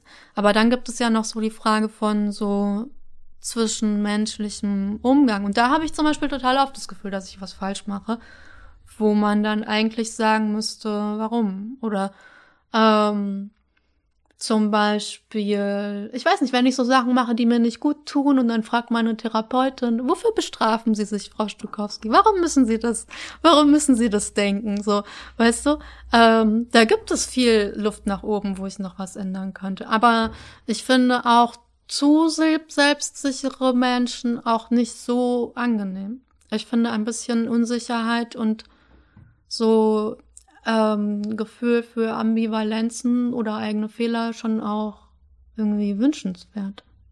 Hundertprozentig. Aber ich glaube, dass ähm, vielleicht ist es das, was, was es so äh, herausfordernd macht, das so für mich jetzt wahrscheinlich so klar zu sagen. Also es gibt ja manchmal Menschen, da sieht man, die sind, die sind selbstsicher. Mhm. Und bei dir ist es, glaube ich, genau diese Ambivalenz der, ja. Man hat das Gefühl, beruflich ist sie sich sehr sicher, weil das, was sie macht, ist gut, hat Hand und Fuß und, und stellt auch eine Sicherheit, weil eben Meinung darstellen da. Und das andere ist eben das, äh, das Private, das Zwischenmenschliche. Und das ist etwas, was man. Aber ich glaube, es hängt auch zusammen, muss ich sagen. Weil ich glaube zum Beispiel, vieles von mir, was Leute als so selbstbewusstes Vertreten einer Meinung auffassen, entsteht daraus, dass ich auf vieles scheiße, aber gar nicht mal in so einem Girlboss-Attitude-Ding, sondern, sondern in so einem, das ist doch eh alles nichts für mich. Also zum Beispiel, ich wollte nie eine Festanstellung haben. Ähm, manchmal finde ich es traurig, weil zahlt der Urlaub oder so wäre schon geil. Aber ähm, und deswegen kann ich auch alle kritisieren, kann ich auch, weißt du, so, ähm, weil ich da eh nicht einen Job haben will oder so. Oder ich denke so, okay, manche Leute finden mich eh politisch scheiße, also kann ich die auch ohne Ende runtermachen. Guck mal, meine letzte Kippe jetzt. Wie gut hat das denn hingehauen? Sehr gut. Ähm, aber weil ich in gewisser Hinsicht, das kann man sehen, wie man will, aber da auch aufgegeben habe, nach Anerkennung zu suchen, weil es für mich kein sinnvolles Ziel ist, ja. Und das ist, das kann man auch traurig finden, weil ich will gar nicht mit allen Leuten. Anerkennung, wo hast du aufgehört, die Anerkennung zu suchen? In welchen? Bei Leuten, wo ich, mit denen ich eh nicht politisch zusammenkomme oder okay. weltanschaulich oder wie auch immer, ja. So, ähm, und das ist aber vielleicht so ein bisschen verquickt mit dem ähm, Gefühl von, ich kann da irgendwie nichts reißen. So, das ist ja auch ein bisschen ein Aufgeben, was aber zu einem Gewinn woanders führt. Weißt du, wie ich meine? Mhm. Also, ich habe zum Beispiel, ja, also viele der Entscheidungen von mir, die ich im Nachhinein richtig fand, wie zum Beispiel Philosophie statt Physik zu studieren, obwohl mich mit Physik vielleicht keine Ahnung, irgendwie einen stabileren Beruf oder so hätte haben können, kam daher, dass ich dachte, naja, mit 30 habe ich mich eh schon längst umgebracht und dann kann ich bis dahin auch irgendwas machen, was interessant ist. Weißt du? Das hast du und, gedacht? Ja. Ich habe, als ich angefangen habe, Philosophie zu studieren, dachte ich, ich, ich weiß schon, dass man damit kein Geld verdienen kann, aber ich glaube eh nicht, dass ich alt werde, von daher, fuck it. Und jetzt hängst du da. Jetzt hänge ich hier mit 35 und blicke auf mein Leben zurück. Nee, aber weißt du, ich habe ich hab oft so eine fatalist, fatalistische Einstellung gehabt zu Sachen, aus der dann aber wieder was Gutes geworden ist. Und das ist auch immer noch so. Vielen Dank. Gerne.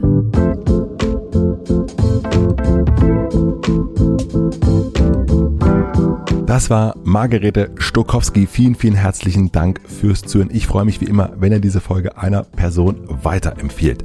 Und ich freue mich natürlich auch, wenn mir Margarete noch dieses Manifest nachliefert. Bin mir aber nicht sicher, ob sie das noch macht, aber das wäre doch schon ganz schön. Ich würde es auf jeden Fall auf Instagram teilen.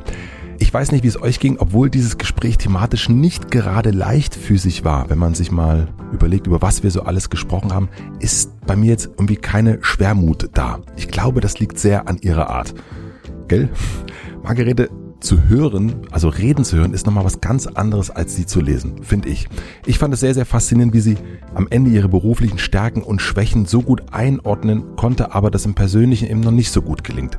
Ich freue mich sehr auf ihr nächstes Buch aus ihrem rosa Zimmer. Nächstes Jahr, glaube ich, wird es soweit sein und ich hoffe natürlich, dass sie dann nochmal ins Hotel eincheckt. Vielen, vielen herzlichen Dank für deinen Besuch. Herzlichen Dank für die redaktionelle Unterstützung an Torben Becker, an Maximilian Frisch, für den Mix und den Schnitt und an Jan Köppen für die Musik. Herzlichen Dank an die Supporter Motel One, Heineken und Own Running.